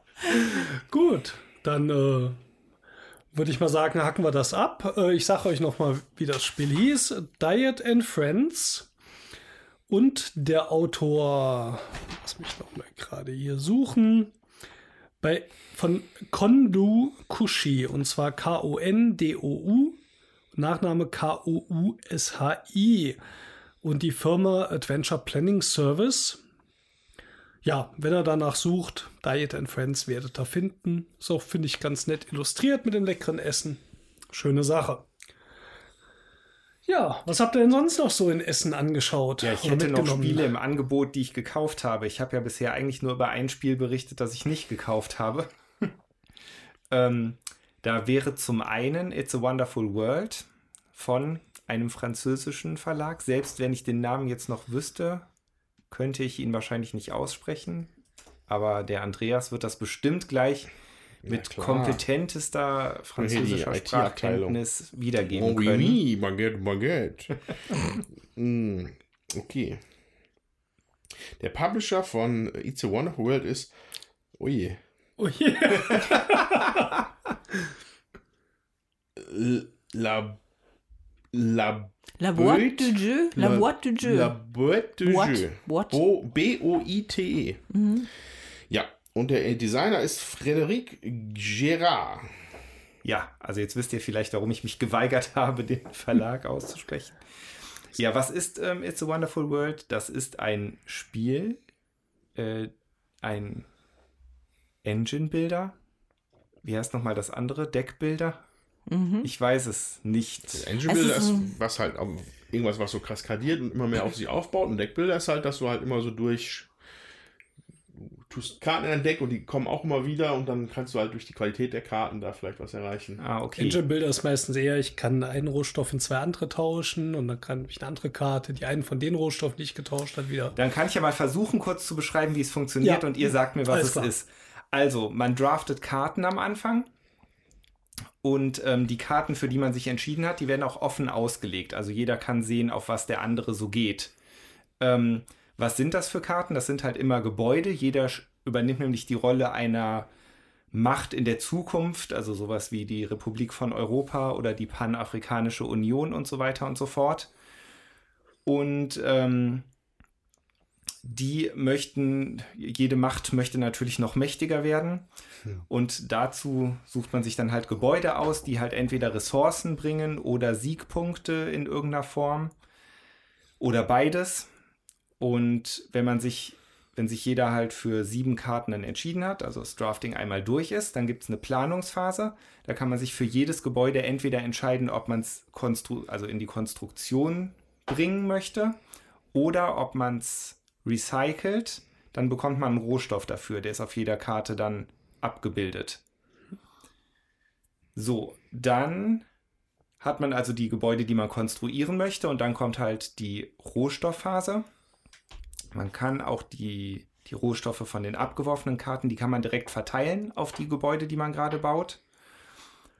Und dann gibt es, glaube ich, fünf verschiedene Rohstoffe, die halt der Reihe nach dann durchgegangen werden. Das erste ist zum Beispiel Material. Und wenn man jetzt zum Beispiel drei ähm, Material äh, bekommt, dann kann man die auch direkt verbauen. Wenn man damit jetzt zum Beispiel ein Gebäude fertigstellt, das Wissenschaft produziert, kann man halt später, wenn Wissenschaft dran ist, davon auch schon profitieren und bekommt dann halt auch die Ressourcen schon dazu. Mhm. Ja, so funktioniert das Spiel im Prinzip. Und wie macht man Punkte und gewinnt? Wie macht man Punkte und gewinnt, indem man halt die Gebäude baut? Also es gibt mhm. halt diese, es gibt eine, eine, Grundkarte sozusagen, also halt die Fraktionskarte, meinetwegen jetzt Panafrikanische Union. Und da gibt es aber auch verschiedene Varianten. Wir haben das jetzt zweimal gespielt, das Spiel, beide Male mit der Einsteigervariante. Da hat man im Prinzip durch die Ressourcen und auch durch eine, einen Siegpunktmultiplikator auf der ähm, Fraktionskarte schon so eine gewisse Vorgabe, in welche mhm. Richtung man sich entwickeln sollte. Man kann aber auch mit der Rückseite der Karten spielen, da haben dann alle Fraktionen die gleichen Startvoraussetzungen mhm. und keinen Siegpunkte-Multiplikator von Anfang an. Und die Karten, die können einfach flat Siegpunkte bringen, meinetwegen 2, 4 oder 10 oder 15. 15 ist dann schon ziemlich viel. Ähm, oder halt Multiplikatoren, zum Beispiel sind, es gibt neutrale Gebäude, aber es gibt auch viele Gebäude, die dann ich sag mal, grob einer Ressource zugeordnet sind. Zum Beispiel die grüne Ressource ist Wissenschaft und dann gibt es auch grüne Gebäude und dann gibt es zum Beispiel, du bekommst zwei Siegpunkte pro grünem Gebäude, das du fertiggestellt mhm. hast. So in die Richtung. Klingt dann, würde ich mal sagen, nach Engine-Builder. Ja, also hier bei Walking ist es als Set Collection und Card Drafting hinterlegt. Mhm. Ja. Okay.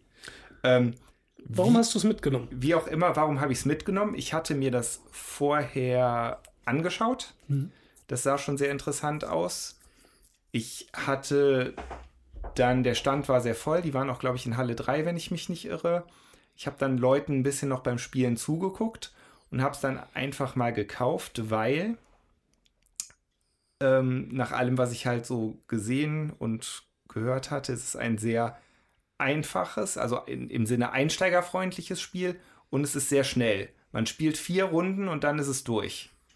Und ähm, genau das hat sich auch bewahrheitet. Es lässt sich wirklich schnell spielen und war halt dann mit meinem Gesichtspunkt halt familienfreundliche Spiele zu kaufen. Ich habe es jetzt einmal mit Mina und meinem Bruder gespielt und äh, einmal habe ich es mit Lisa gespielt und es hat allen super gefallen bisher. Ich war mir halt bei der ersten Partie noch nicht so ganz sicher, ob mir halt vielleicht ein bisschen Tiefe fehlt.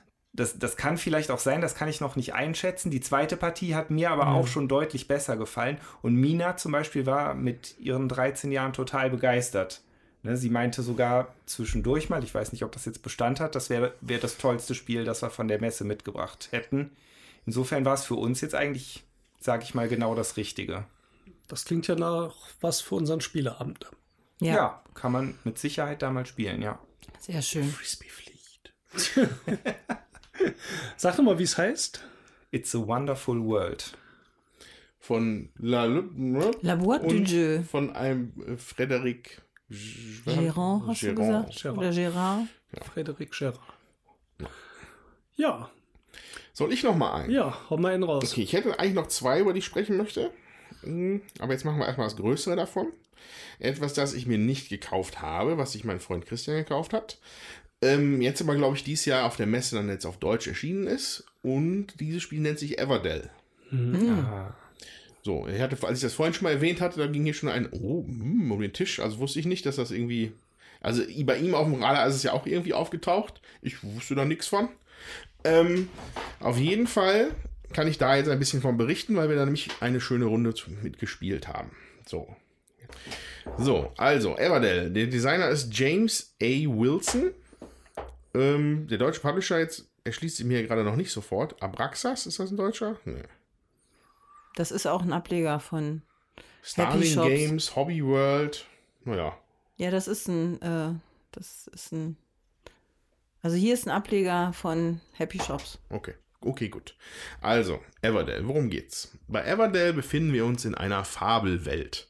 Und zwar voller knuffiger Tiere, die dort in einem magischen Wald leben oder etwas ähnlichem.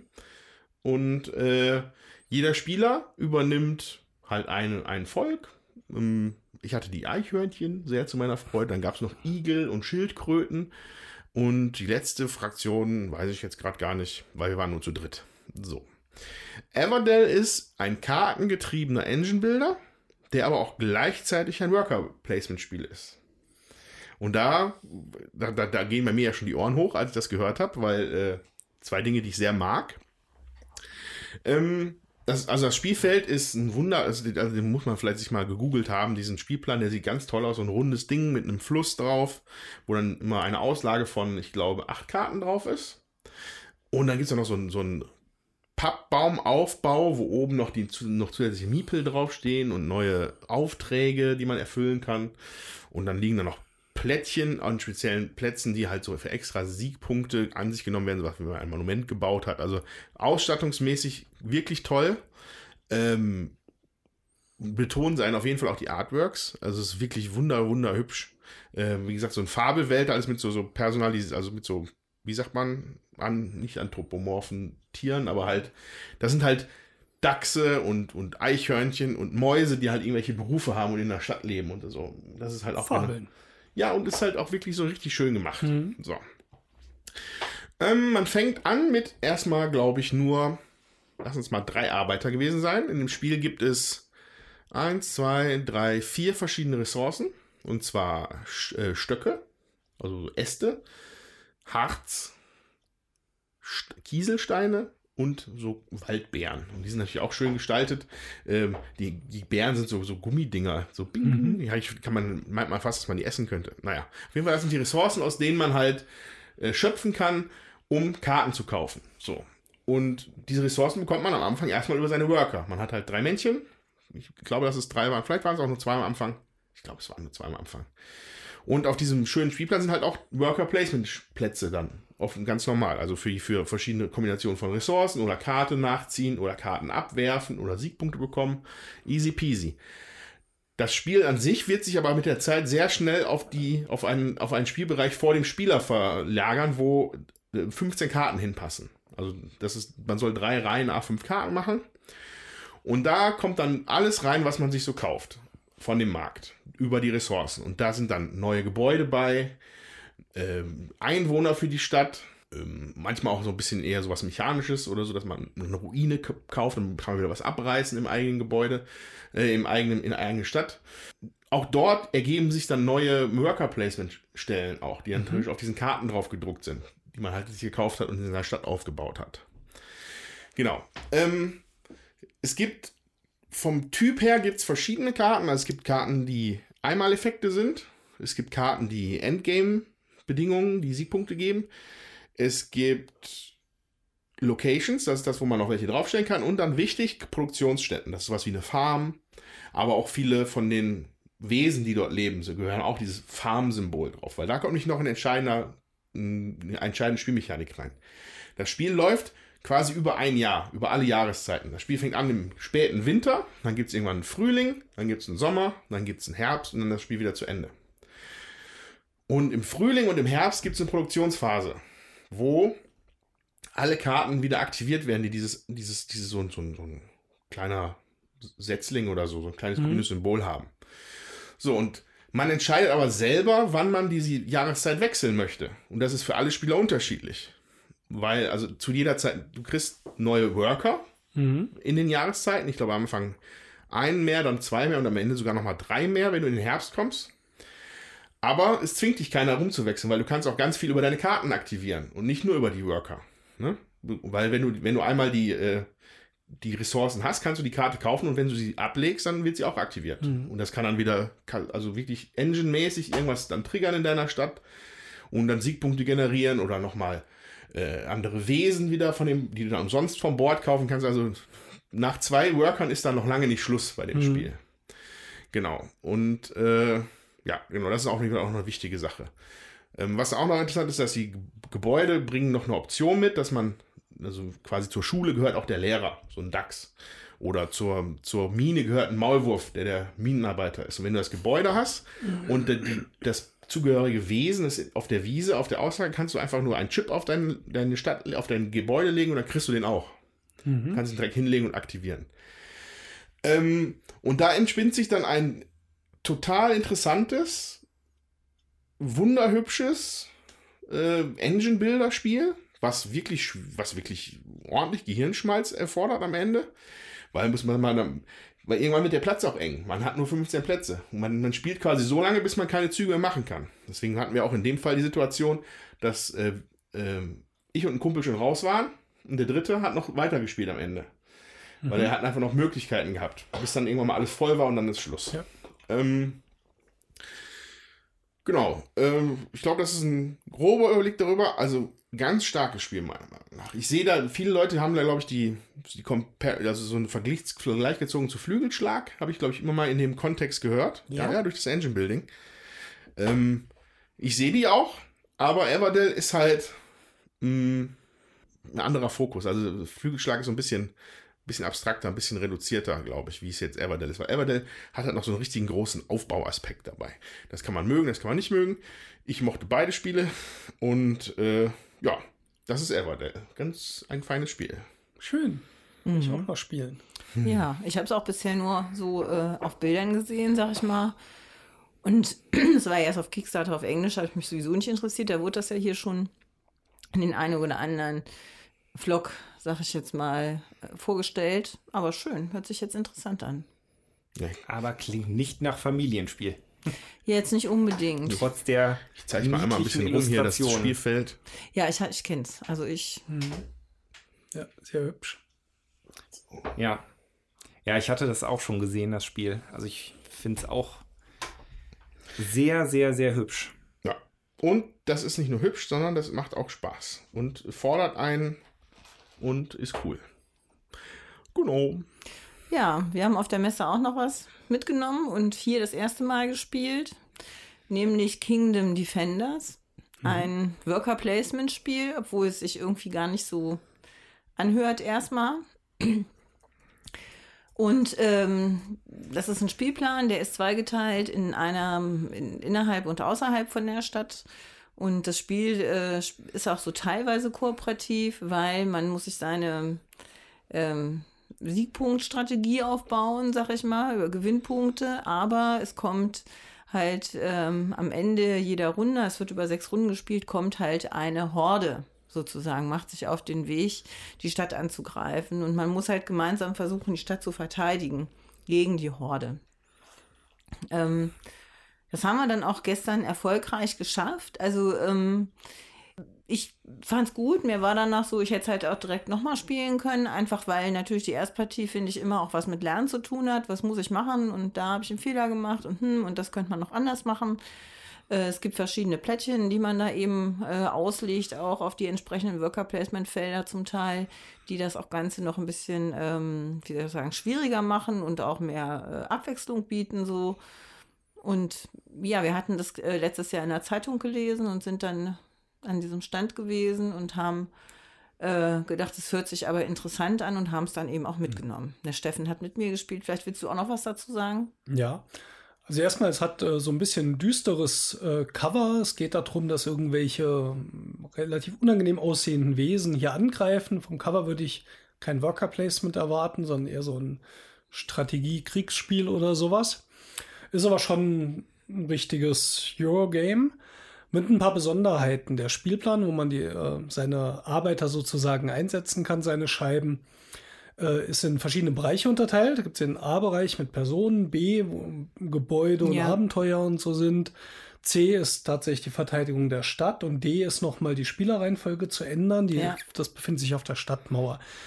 Ähm, in der Einsetzphase geht das ganz traditionell reihum. Das heißt, Startspieler setzt zuerst eine Scheibe ein, dann der nächste und so weiter. Man kann auch überall einsetzen, mit einem Twist allerdings. Wenn man sozusagen die Stadt verlässt beim Einsetzen, dann kann man nicht mehr in der Stadt einsetzen. Und außerhalb der Stadt ist einmal diese Verteidigung, aber auch sehr interessante Abenteuer, für die man Ressourcen abgibt, wie man es von, ähm, wie heißt das nochmal, Lords of Waterdeep zum Beispiel Ja, kennt. Also ja. man hat Zaubersprüche und Waffen und noch so gelbe Würfel oder manchmal eine Münze. Muss man abgeben, dann hat man Abenteuer geschafft, kriegt dafür ein paar Wunden. Man kann bis zu vier Wunden haben. Ähm, Man was kriegt auch aber ganz auch. Siegpunkte oder andere Ressourcen, die man dringend Genau. braucht. Man äh, kriegt auch Sets, die man sammelt, dadurch, die am Schluss Siegpunkte bringen. Ähm, aber wie gesagt, wenn ich einmal in so, auf so ein Abenteuer einsetze, dann kann ich nachher in der Stadt nicht mehr einsetzen, wo die Gebäude sie mir hauptsächlich Ressourcen oder Geld in, ineinander umtauschen oder was zusätzlich geben. Das heißt, da hat man dieses, der andere soll mir das Feld nicht wegschnappen, noch mehr, weil ich könnte es mir natürlich vorher nehmen, aber wenn das ein Abenteuer ist, dann bin ich halt sehr beschränkt in dem, was ich noch einsetzen kann, weil ich nicht meine Gebäude rankomme in der Stadt. Die zweite Besonderheit ist, dass äh, diese einzelnen Bereiche A, B, C, D nachher in einer anderen äh, Art und Weise ausgewertet werden. Meistens beginnt mit dem Startspieler erst im Bereich A. Dann im Bereich B macht der Startspieler alle seine Aktionen, dann der nächste Spieler. Ähm, bei den äh, dann kommt dieses Einsetzen, glaube ich, von der Armee. Da hat man vorher beim Einsetzen sich schon ein Feld ausgesucht. Also es funktioniert alles nochmal so ein bisschen anders und D ist das letzte, wo man die Spielerreihenfolge nochmal ändert. Ähm, das war interessant. Es hat aber auch bei vielen Stellen so ein bisschen Déjà-vu gehabt. Ja, es Ja. war jetzt nicht alles unique neu. Genau. Ähm, ich glaube, was da interessant ist, ist, dass äh, da sehr viele Gebäude dabei sind mit unterschiedlichen Fähigkeiten, nur ein paar ins Spiel kommen. Die werden auch dann nach und nach aufgedeckt. Ich glaube immer vier Gebäude. Eins ist in der ersten Runde offen, vier werden noch aufgedeckt für die sechs Runden. Die Personen, die bestimmte Fähigkeiten haben, wo man zum Beispiel auch in dem Bereich A schon was einsetzen kann, was sich auf dem Bereich äh, C oben bei der Verteidigung der Stadt auswirkt. Und das gilt dann nicht als, ich habe es draußen eingesetzt oder eine Person im Bereich A, wenn ich dort einen Miepel einsetze, darf ich ein bereits eingesetztes Feld, wo ein Gegenspieler drauf sitzt, nochmal aktivieren. Ja. Manche Felder kosten nämlich zum Beispiel zwei Scheiben, um die zu aktivieren, diese Person aber nur eine. Das heißt, wenn jemand dieses Feld nimmt und zwei eingesetzt hast, kannst du die Person nutzen und damit eins billiger die Aktion auch noch machen. Also sind schon einige Twists drin, aber trotzdem hat so ein bisschen das Gefühl gehabt, ja, aus Kingsburg kenne ich das, wir müssen irgendwas besiegen, wobei es hier ein bisschen schon anders ist. Ähm, insofern war das so ein bisschen, hm, das hat gut funktioniert. Ja. Ähm, das ist auch interessant, aber irgendwo fehlt mir noch so ein bisschen der Punkt, wo ich sage, dass das Spiel das das anders macht. Diesen einen Punkt. Da hat es viele Kleinigkeiten, die ein bisschen abgeändert sind, aber auch viel Bekanntes.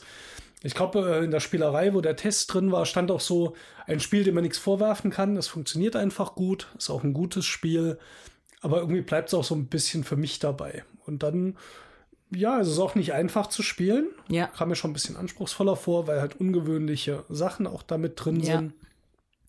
Und ähm, wir werden es sicher noch öfters spielen, bevor man dann ein Fazit zugeben kann. Ähm, ja, ich bereue nicht, dass wir es mitgenommen haben, aber ich bin noch nicht ganz überzeugt, ob so ein dauerhafter Bleiber ist. Ja, bei uns ist wichtig, ist nochmal zu sagen, das Spiel ähm, ist äh, auf Spanisch und Englisch und es hat aber sich jemand die Mühe gemacht, die Deutsch, also die Anleitung auf Deutsch äh, runter, also zu übersetzen und bei Boardgame Geek einzustellen, Mhm. so dass man auch, wenn man das Spiel, sag ich mal, auf Englisch kauft, ähm, gut äh, mit der deutschen Regel zurechtkommt, Mhm. muss ich wirklich sagen. Das fand ich sehr hilfreich und ansonsten ist das Spiel auch sprachneutral. Der Autor ist Germain oder German, wenn es eher Spanisch ist. Ja. Ja, Spanisch, glaube ich. Milian äh, und erschienen bei Ediciones Primigi- Primigenio. Ja. Ähm, ich habe mir das Cover jetzt auch nochmal angeguckt. Also wirklich interessant. Man, man meint eigentlich, das ist Warhammer. Äh, und auch interessant, wenn man, wenn der Spieler die Stadt verteidigt, man sieht hier aber die Angreifer auf dem Cover. Ja. Und der Typ sieht aus, wie ein, es eine Armee voller Gedankenschinder wäre. Das stelle ich mir sehr unangenehm vor. Für alle D&D-Nerds dort draußen. Jetzt kommen fragende Blicke hier am Tisch. Naja, okay. Lassen wir das. Genau, und bei denen haben wir auch noch ein zweites Spiel mitgenommen. Äh, wir gehen ja mal gern gerade in Essen zu den Verlagen, wo wir denken, die Spiele kriegen wir sonst auch nicht mehr so einfach oder die gehen hier ein bisschen unter. Und das zweite war Redville. Das wollten wir eigentlich noch spielen, haben wir jetzt nicht mehr hinbekommen. Vorher berichten wir sich das nächste Mal von. Ja. Ähm, sah auch ziemlich witzig aus, auch ein ganz anderer Stil. Jedenfalls geht es um Monster, die, glaube ich, in der Stadt sind, die man bekämpfen muss. Bekämpfen Auf jeden muss. Fall, äh, man lebt selber unterirdisch in der Kanalisation und die Monster haben die Macht ergriffen und man äh, muss versuchen, sich dagegen zu erwehren. Und es ist so ein Würfel-Einsetzspiel auch. Das, ähm, ja, fand ich sah interessant aus. Mal gucken. Hört sich auch cool an. Wäre vielleicht auch was für den Spieleabend. Ja. Ja. Ja.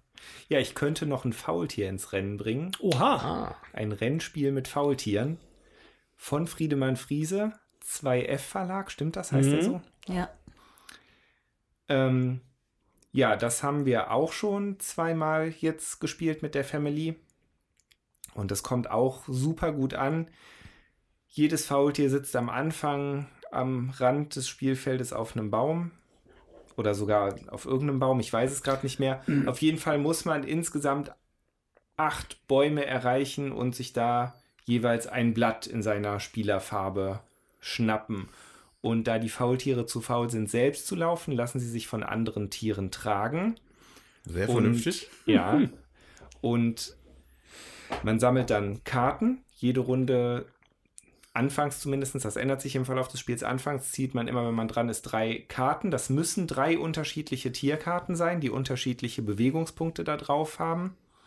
Und jedes Tier bewegt sich auch nochmal anders. Nur mal als Beispiel die Ameise. Wenn ich jetzt zum Beispiel dann drei Bewegungspunkte, also man kann mehrere, wenn man sich dann bewegen will, kann man mehrere Karten der gleichen Tierart ausspielen. Nehmen wir an, ich habe jetzt drei Bewegungspunkte für die Ameise. Dann kann ich jetzt versuchen, die Ameisen so zu setzen, dass die eine Straße bilden auf dem Spielplan und brauche dann noch einen Bewegungspunkt, um mich quasi auf die Straße zu setzen und dann tragen die mich aber direkt bis zum Ende. Mhm.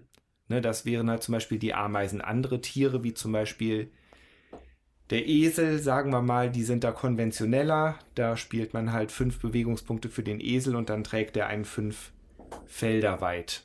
Wobei die Tiere einem immer, einen immer von einem angrenzenden Feld aufsammeln und dann Mhm. auch an einem angrenzenden Feld wieder rauslassen. Es gibt dabei unterschiedliches Gelände, ne, Wasser, ähm, Ebene, Wald, Gebirge. Die Tiere können natürlich auch nicht, nicht jedes Tier kann jedes Terrain passieren. Und ähm, ja, insofern muss man da halt dann ein bisschen taktieren und Karten sammeln und sich überlegen, wie man am besten beziehungsweise am schnellsten zum nächsten Baum kommt. Mhm. Ja, und das ist wirklich, äh, ja. Also- Also in der Lustig. ersten Partie hat Lene sich noch sehr darauf äh, versteift, Einhornkarten zu sammeln. Ein Einhorn gibt es nämlich auch. Das hat dann, ha- hat ihr dann aber leider nicht die erforderlichen Bewegungspunkte gebracht, um als erste die acht Blätter zu sammeln. Aber in der zweiten Partie hat sie uns schon abgezogen. Da hatte sie Ja. das schon voll raus. Ja, ja. Also ich kann, also ich habe das äh, selber nicht ähm, gespielt oder gesehen, ich weiß, aber der Andy Dev hat äh, am Samstag auf der Messe mit seinem Twitch-Kanal das Spiel gespielt mit dem Friedemann Friese und hat ähm, uns mal eben unsere Tochter Liv vom Stand entführt. Und äh, wenn man das nachgucken will, das ist alles noch online, das kann man sich auch noch anschauen. Ja, Friedemann Friese äh, von Futuropia. Letztes Jahr war ich leider ein bisschen enttäuscht. Einmal gespielt, dann nicht mehr angepackt. Vielleicht haben wir es auch falsch gespielt. Könnte sein. Muss man sich ja mal angucken. Hat jetzt dazu geführt, dass ich mir das, das Faultierspiel eher ein bisschen skeptisch angeguckt habe. Mhm. Ähm, und dann hat ja Liv, glaube ich, also ohne da jetzt was vorwegzunehmen, sie fand es, glaube ich, so mittel. Ja, also muss man natürlich sagen, Liv ist jetzt 16 und Ja. die spielt natürlich gerne so Nerd-Sachen und äh, auch so äh, anspruchsvolle Sachen. Das ist Mhm. jetzt wirklich Nicht ein Familienspiel und unter dem Gesichtspunkt hat sie es dann auch gesagt. Also sie hat schon gesagt, das ist ein nettes Familienspiel, aber ich so würde mir das jetzt nicht aussuchen zum Spielen. Aber ich meine, der Tommy hat es ja auch für die Familie gekauft. Und ich denke, man muss auch einfach gucken, welches ist, was ist die Zielgruppe so, ne? Und Ja. das, also ich würde es auch mal spielen wollen, dienstags. Ein bisschen tragen lassen ist immer gut. Könnte ich jetzt auch mich ins Ja. Bett tragen lassen. Aber wir sind noch nicht fertig mit diesem Podcast. Ja, da müssen wir noch durch. Wir haben noch ein paar, ähm, die wir noch nicht gespielt haben. Da würde ich jetzt einfach mal ein paar aufzählen. Vielleicht musst du mir gleich mal mit einer Packung helfen. Also erstmal sehe ich da unten ein Runestones von Rüdiger Dorn. Ja. Ähm, erschienen bei Queen Games, haben wir noch nicht gespielt. Ähm, zwei da drüber, diese schwarze Packung, die kannst du mir mal geben. Da habe ich zumindest schon mal die Regeln gelesen. Ich glaube, es war sowas wie Monsters of London. Es sah düster aus, es ist ein Deckbilder, so ein bisschen in der Richtung von Hero Realms. Moment. Der Stapel wackelt. So, gab es direkt mit zwei Erweiterungen. Terrors of London. Da habe ich gedacht, es ist düster, es hat ein Monster drin, es sieht blutig und gemein aus. Das spielt unsere jüngere Tochter mit mir. hat sie auch schon gesagt. Und zwar ist es ähm, tatsächlich, ich glaube schon, ein traditioneller Deckbilder in, den, in der Hero Realms Tradition. Das heißt, äh, ich starte mit meinen zehn Karten. Ich habe einen Markt in der Auslage. Es hat aber noch einen Gameplay-Twist und zwar kann ich mehrere Karten miteinander verbinden, wenn die angrenzend passende Symbole haben. Also jede Karte hat zum Beispiel so, ich glaube, so einen farbigen Stein. Es gibt rote und grüne Karten. Und wenn die Karte rechts davon ein rotes Symbol hat, dann kann ich die rote Karte, die ich rechts davon angelegt hat, in einem Zug zu so einer Sonderkombo kombinieren und kann dann auch relativ viel Schaden machen. Ähm, ich habe es einfach auf Basis von Boardgame Geek Wertungen und persönlichem Empfinden und kurzen Zugucken bei jemandem, der es gespielt hat, eingepackt, weil mir es gut gefallen hat. Und weil ich mich gerade mit den äh, mit dem Mann an der Kasse über Kassensysteme ausgetauscht habe, wenn man so auf der Messe plötzlich mal mit seinem EC-Gerät ein paar Probleme hat, wie wir das hatten. Und die hatten das Gleiche, so kommt man dann ins Gespräch, dann nimmt man ein Spiel mit. Und ähm, ja, da freue ich mich ein bisschen drauf, Towers of London, weil es einfach so nett aussieht und ich diese Deckbilder natürlich auch einfach gerne mag. Also wenn sie gut sind. So. Ja. Also, was man auf jeden Fall erwähnen muss, da, wenn man sich hier die Karten anguckt, die hier abgebildet sind, äh, das sieht original aus wie Comics, ne? Also, das ist jetzt nicht irgendwie äh, sowas irgendwie was Abstraktes oder so. Das sind richtig coole Comic-Zeichnungen von so Monstern. Und die sehen auch alle sehr. Äh, wenn man, bei Magic oder so hat man ja gerne mal was, dass die Gra- Artworks auch mal so ein bisschen unterschiedliche Qualität haben, aber das sieht halt auch alles tippitoppi aus. Da muss ich einmal gerade einwerfen, wo hier gerade schon Mon Monster und Magic erwähnt werden. Hat irgendjemand mal Carnival of Monsters gespielt? Leider noch nicht, nee. Weil das, also das würde mich auch sehr interessieren. Also ich habe es auch nicht gespielt, aber hatte jetzt auch schon Gutes gehört. Die Berit hatte ja, glaube ich, mal geschrieben oder erzählt, Ja. dass, es, äh, dass ihr das sehr gut gefallen hat. Das sagt mir Dieses nix. Spiel, was der Steffen da gekauft hat, äh, ist das denn auf Deutsch oder auf Englisch? Das würde mich jetzt noch. Die, also die Box ist ja auf Deutsch und die Karten Ja. glaube ich auch. Ja, gut, ich finde, das, das ist schon mal wichtig jetzt dazu zu sagen, einfach weil der äh, Titel vom Spiel ist ja auf Englisch und wir haben mal einiges auf Englisch auf der Messe eingekauft und von daher, Ja. also das ist auf Sollte man eigentlich Deutsch. immer dazu sagen, das ist richtig. Wobei hier witzigerweise sehe ich immer noch gar keinen Autor. Ah, doch da. Au- Bread Pie. Aha. Brad Lecker. Das wir of Pie Monsters. essen gehen? So, ähm, Ähm, Andreas, das ja? Carnival of Monsters ist ein neues Richard Garfield-Spiel tatsächlich. Ja. Ah, da, da bin ich, da bin ich ja schon wieder interessiert. Wollen wir haben. Aber wie gesagt, ich war schwer, schwerlich vorbereitet für die Messe und weiß eigentlich gar nichts. Ähm, ich habe noch eins und würde danach auch von ein paar Spielen erzählen, die ich noch habe und in Zukunft dann wahrscheinlich dann von der Messe dann spielen und berichten werde. Aber was ich auf jeden Fall gekauft habe und auch schon gespielt habe, ist Mandala. Ach ja. Ja. Genau, von Trevor Benjamin und Brett J. Gilbert. Erschienen bei Lookout. Es ist ein Zweispielerspiel. Ne? Also Nico und ich sind ja immer auf der Suche nach schönen Zweispielerspielen.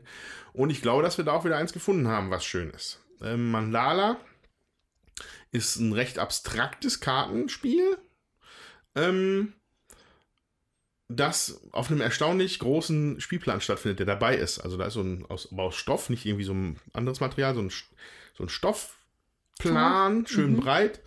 Äh, und der ist im Endeffekt, hat der verschiedene Zonen, ist er eingeteilt. Also Es gibt zwei Mandalas, so heißen die. Das sind zwei Spielfelder und alle Mandalas haben ein Zentrum und für jeden Spieler eine Seite. So.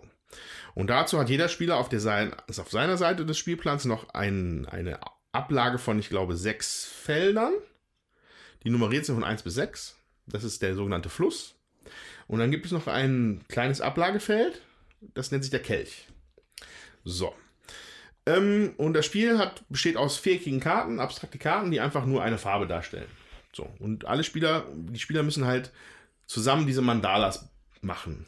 Also ich habe jetzt wenig Erfahrung in diesem esoterischen Bereich, aber das sind anscheinend irgendwelche schönen Sandzeichnungen, die man macht mhm. und die irgendwelche Vergänglichkeiten darstellen. Äh, ist halt der Hintergrund davon, aber hat jetzt nicht, glaube nicht viel mit der mit dem Spiel selber zu tun. Ähm, beide Spieler haben eine Hand mit diesen Karten und dann, wenn sie dran sind, haben sie drei Optionen. Und zwar ähm, in ein Mandala spielen, in einen, eine Karte abzulegen. Hm? Ja, hm, dritte weiß ich nicht mehr. Auf jeden Fall, ich, ich halte es grob, nicht im Detail. Ist jetzt eh schon spät. Ähm, alle Mandalas werden halt bespielt mit Karten und sobald ein Mandala alle Farben hat, ist das Mandala abgeschlossen und dann würde dieses Mandala gewertet werden. So, und das funktioniert wie folgt, dass man entweder in die Mitte spielt von dem Mandala. Das sind dann im Endeffekt Karten, die man auch zur Punktewertung bekommen kann. Oder man spielt auf die, auf die eigene Seite des Mandalas, wo man da versucht, Mehrheiten zu bekommen. Und dass man den erst die erste Wahl aus der Mitte hat, sobald das Mandala abgeschlossen ist. Mhm. Und das läuft auf zwei Feldern gleichzeitig. Also muss man da ein bisschen spekulieren, wo man was reinspielt, wo man noch ein bisschen was nachlegt. Weil interessant ist, wenn du das erste Mal eine Karte der Farbe bekommst, als Siegpunkte, die erste legst du dann auf Platz 1 in deinem Fluss und alle anderen von der Farbe, die noch kommen würden, in den Kelch gehen. Die zweite Farbe legst du auf den zweiten Platz, die mhm. du bekommst, und der Rest in den Kelch und so weiter, bis hoch auf 6. Und der Clou, der mir da schon gut gefällt, ist, dass danach in dem Kelch die Farben so viel wert sind an Siegpunkten, wie sie platziert sind in deinem Fluss. Das heißt, wenn du als letztes quasi rot gespielt hast, auf den, auf den sechsten Platz des Flusses, mhm. sind alle roten Karten jeweils sechs Punkte wert. Okay. Mhm. Und das ist dadurch, äh, ist es nochmal eine Überlegung mehr. Mhm. Wo spielst du noch eine rote Karte dazu? Kriegt dein Gegner sie dadurch? Vervollständigst du das Mandala? Nimm spiele ich mal auf der anderen Seite. Und in, ich habe irgendwo mal gelesen, also quasi wie so ein bisschen gefühlt ähm, Schach mit Karten, so. Also okay. so, so, trocken ist es nicht. Aber es ist auf jeden Fall, man muss sich schon gut überlegen, wie man es spielt. Mhm. Ähm, gefällt uns auf jeden Fall auch schon mal erstmal sehr gut.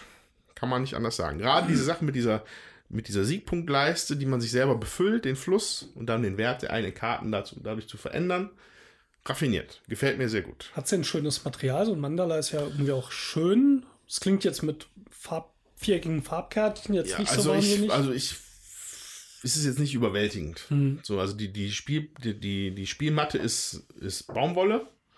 Relativ gräulich, bräunlich, schwarz, schwärzlich so.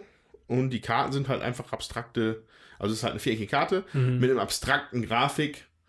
Ich glaube, wahrscheinlich ist es auch so was Mandala-artiges. Also es ist nicht hässlich, mhm. ähm, aber ist jetzt nicht der Burner so. Also da, da, wurde jetzt weniger, wurde jetzt nicht so viel gemacht, vielleicht, mhm. wie man machen könnte. Ja. Ähm, aber das macht es wett dadurch, dass es relativ smart ist, glaube ich. Wie wart ihr jetzt auf das Spiel gestoßen? Habe ich wirklich noch gar nichts von gehört. Äh, gute Frage. Ich glaube, Nicole hat vor der Messe einen Artikel gelesen, wo das irgendwie als, als Geheimtipp war. Mhm. Und dann hat man tatsächlich auf der Messe auch Leute damit rumlaufen sehen. Und man mhm. mal, und das war halt einfach erhältlich und günstig. Und dann haben wir es einfach gekauft. Cool. Weil bei so zwei Spieler spielen, ja, ich zeige einmal kurz das Bild. Ah ja. So sieht das halt. Und das ist ja, wirklich ja. sehr abstrakt. Mhm. Das ist ja von Lookout, okay. ne? Und ich glaube, Lookout macht ja jedes Jahr auch ein Zweispielerspiel. Und ich glaube, das ist das diesjährige. Mhm. Einfach. Es wird hier geführt, geführt als äh, Lookout-Spiele Zwei-Spieler-Edition oder ja, so. Das scheint ja. ein Unterlabel zu sein von denen. Ähm, ja, auf jeden Fall raffiniert für zwei Spieler. Bleibt, dauert auch nicht so lang und ist interessant. Aber muss noch Schön. ein paar Mal mehr spielen. Mhm. Ja. So, und äh, was, was ich noch mitgebracht habe von der Messe war Kopenhagen. Mhm. Was ja jetzt nicht mehr, nicht mehr so brandneu ist, aber da bin ich mal gespannt, wie es ist. Das, das Brettspiel oder das Roll Ride? Beides. Hey? Ah, ja. Also das Brettspiel und auch das Roll Ride. Und ich habe Reikold mitgenommen. Ach ja. Ja, letztes Jahr habe ich auch davon berichtet. Reikold hat aber mich dann irgendwie nie richtig verlassen, so dass der, der Gedanke an das Spiel, ich als alter Rosenberg-Freund, Fan. Ach, du magst Rosenberg? Ähm, und jetzt haben wir es für einen guten Preis gesehen, für das, was es ist, glaube ich. Und da haben wir zugeschlagen, da werde ich dann mhm. bestimmt auch nochmal davon berichten, mhm. äh, wie das so ist. Und ich habe mir Arkham Horror das Kartenspiel gekauft. Mein Gott, jetzt gleich alles so viel auf einmal. Also wir haben auch noch ein paar Sachen gekauft. Da müssen wir doch mal zurückschlagen hier. Ja, ich wollte jetzt aber erstmal nur eins erzählen, weil nämlich wir haben, ich habe auf der Messe gespielt Edamame, ein Spiel mit Sojabohnen. Und ich habe das, äh, genau, äh, vom Happy Baobab, so heißt der Verlag, und Sorry a French hat das wohl auf Französisch gemacht. Also wir haben das auch wieder natürlich nur mit englischer Spielanleitung. Ähm, ja, worum geht's? Man muss mit, also man, man hat Bohnen und über diese Bohnen tauscht man bestimmte Waren, um äh, mit den Waren, die man ertauscht hat, Drachenkarten zu kaufen, um am Ende vom Spiel äh, mit diesen Drachen gegeneinander zu kämpfen. Da gibt's noch so bestimmte Twists, sag ich mal, im Spiel, die einem dann ermöglichen, ähm, wo sagt, der fängt an und der hat so und so viel Stärke und so und so viel Abwehr. Das wird jetzt alles ein bisschen äh, zu weit greifen. Ich sag mal, ich habe das mitgebracht oder gekauft, eigentlich um das mit der Svea auch zu spielen, weil die ja doch sich so mal so ein Spiel, wo man so Sachen hin und her tauscht, gewünscht hatte. Die war von Splendor begeistert und ähm, ich fand das jetzt als koreanische Variante dann mit dem Drachen zum Ende ganz witzig. Wir haben es mal ausprobiert Ja. jetzt. Es, ja, War auch witzig. Also hast halt am Anfang so zwei Karten vor dir ausliegen. Ich glaube, war das Gold, das du auch hast? Irgendwie ja, Münzen. Münzen hast du auch. Plus, du tauschst in irgendwelche Rohstoffe in farbige Würfel, die du wieder brauchst, um diese Drachenkarten, die eigentlich immer nur den Vorder- oder Rückseite eines Drachen quasi verbessern. Du legst die übereinander, die werden nachher aufaddiert. Äh, Es gab den netten Twist, äh, dass du, wenn du dich für die Aktion Arbeiter einzusetzen oder so ein, Feld zu aktivieren entscheidest, kannst du eins bei dir und eins beim Gegner aktivieren. Mit dem Trick, dass die Re- Ressourcen, die du zahlen musst, äh, um was anderes zu bekommen beim Gegner, die bleiben auf seinen Karten liegen. Er muss aber eine extra Aktion benutzen, um die alle runterzunehmen. Dann hat er die wieder. Das heißt, eigentlich ist äh, das, was man jede Runde macht, sich erstmal für eine Aktion entscheiden. Eine ist eben den, äh, diese, diese Felder zu aktivieren. Ja. Eins ist Drachenkarten zu kaufen. Eins ist neue Gebäude, glaube ich, zu kaufen, also neue Karten. Das war eine eigene Aktion. Ja. Ähm, wo man dann auch mehrere Karten haben kann, die vor einem ausliegen. Da geht so ein bisschen Richtung Engine Building. Das hängt aber davon ab, wie viele Herzen man auf seinen Karten und bei dem Drachen hat, wie viel Platz man überhaupt hat, Ja. um neue Karten auszulegen. Die vierte Aktion ist eben passen und alles runternehmen, was die anderen einmal auf die Karten gelegt haben. Und das mit dem Kampf ist halt irgendwie auch ganz witzig, weil dann gibt es einen Initiativewert ähm, plus einen Schadenswert plus Lebenspunkt und dann wird geguckt, wer nachher überlebt. Bei uns hatten jetzt alle irgendwie überlebt, wir hatten zu dritt Ja. gespielt. Jetzt hat das gar nicht so viel Unterschied da gemacht. Aber es war eigentlich kurzweilig zu spielen. Hat mir auch so ganz gut gefallen. Ich glaube jetzt nicht, dass er eine wahnsinnige Tiefe hat, aber Nee. es war einfach, ist irgendwie ganz lustig. Also mir hat es mir hat's ganz gut Aber gefallen. wie hat es denn Svea gefallen? Die Die hat noch nicht gespielt. mitgespielt. Ach so, ach, Ja, Ah, wir hatten okay. tatsächlich den Dominik da gehabt. Der hat mit uns gespielt, den er vielleicht auch als Helfer bei uns am Stand gesehen hat, der sehr schön Glenmore 2 erklärt hat. Donnerstag und Freitag. Genau. Und äh, mit dem haben wir hier ein paar Spiele getestet, das war auch dabei. War doch so, ne? Ja. Und ja, Edamame, ich werde es auf jeden Fall nochmal mitspielen. Ja, was witzig ist, ist halt auch die Grafik, ne? Die Ja. ist, äh, also überhaupt, ich finde das Thema mal wieder völlig surreal. Diese, äh, diese Sojabohnen, die einem dann irgendwie helfen, da Drachen zu züchten. Drachen zu züchten oder den Drachen aufzuwerten, die sind auch wieder sehr comicmäßig gezeichnet. Die Drachen sind sehr schön gezeichnet. Aber Mhm. ja, also diese Themenzusammenstellung mal wieder ist, es ist ja, würde ich jetzt mal sagen, typisch Fernost so. Also da kommt ja, hier erstmal so keiner drauf. Und ähm, ja, mal schauen. Also ich hoffe, dass der Svea auch gefällt. Ja, dann habe ich hier noch im Regal stehen ein paar, die wir noch nicht ausprobiert haben. Zwei erwähne ich jetzt nur mal kurz. Das dritte würde ich mal kurz dich bitten, runterzugeben, Andreas. Das ist ganz links. Also einmal haben wir hier, äh, andere Seite, das von mir aus links. links. Genau. Also erstmal haben wir hier stehen die Crew bei Cosmos. Ich glaube, ein bisschen eins der, der Spiele, die auf der Messe sehr gut ankamen, so ein bisschen Hype hatten. Und zwar ist es ein Ja. kooperatives Stichspiel, haben wir jetzt noch nicht probiert. Äh, werden wir jetzt, wenn ich die Zeit des Podcasts angucke, vermutlich auch nicht mehr heute spielen, was eine Option gewesen wäre. Und das äh, Brussels, Brüssel, Brüssel. die Jahreszahl kann ich jetzt von hier nicht lesen, das hellblaue. 1800. 1897. Brüssel 1897. Ähm, das war sehr hoch bewertet bei der Boardgame Geek Liste, war zwischendurch auf Platz 4 und hat sich, glaube ich, nachher also auf Platz 7 festgesetzt. Jetzt machen wir doch mal Werbung, einen Platz vor Clanmore 2. Wir sind immer noch in die Top 10 gekommen nach Essen. Hat uns sehr gefreut. Ich sage nochmal Danke an alle, die uns hören und die auch Ja. für uns abgestimmt Ja. haben. Genau. So, und ähm, die werden wir uns noch angucken. Also auf das Process bin ich gespannt, aber auch auf die, die Crew, also kooperatives Stichspiel. Das finde ich natürlich schon ziemlich witzig. Und das letzte hier ist von Gaia Games, ein äh, Verlag, ein deutscher Verlag, glaube ich, der äh, ökologisch angehauchte thematische Spiele macht, Fish and Flips. Und zwar ist das so ein, ein Kartenspiel, ähm, wo man Fische aus einem Netz befreien muss, die sich da verheddert haben. Und die werden angelegt äh, in, in Reihen und zwar von unten nach oben. Oben ist irgendwie der Kutter, das ist auch so ein bisschen das Spielende, wenn die Karten da dran stoßen, wie Tetris. Das heißt, unten tauchen immer die Karten auf, das wächst hoch. Und man darf immer eine Karte umplatzieren und darf die dann umdrehen. Und dann äh, schwimmt der Fisch, der da abgebildet ist, in die andere Richtung. Und wenn man mehrere Fische benachbart hat, die einen Schwarm bilden und in eine Richtung schwimmen, dann kann man die wieder abräumen. Okay. Habe ich mir nur erklären lassen, habe gerade gesehen, wie das jemand dort äh, ausprobiert hat. Das fand ich witzig. Wie gesagt, ich kann jetzt noch nichts wirklich zum Spiel sagen, aber ich finde, äh, einen neuen Verlag kann man immer mal hervorheben. Gaia Games, Fish and Flips, der äh, Autor heißt Kevin Loon. Und die haben noch mehr Spiele gehabt, die alle ein ökologisches Thema haben. Finde ich auch mal nett für einen Verlag. Absolut. Ja. Und ja. Äh, ja. ja. Da bin ich auch mal gespannt. Das könnte ich mir auch vorstellen, dass das hier ist, weil ich glaube, da muss man Ich, auch so ein bisschen. ich kann das jetzt nicht so richtig sehen, aber das ist auch irgendwie CO2-frei produziert oder da Also auf fast der, wie unsere oben Banner. auf der Seite stand. Ja. Uhlenspiegel Druck CO2-frei, schützt den Amazonas, klimaneutral gedruckt. ja, das ist doch. Finde ich schon sehr Finde ich eine coole cool, Sache. muss ich sagen. Ja. Und äh, das abgefischte und clevere Kartenspiel. Genau, Müll schwimmt auch manchmal noch rum, da muss man dann ein bisschen mit umgehen lernen und so. Freue ich mich, berichten wir euch von Fischen Flips von Gaia Games. Ja. Dann liegt hier noch Trial of the Temples von Emperor, Emperor S4.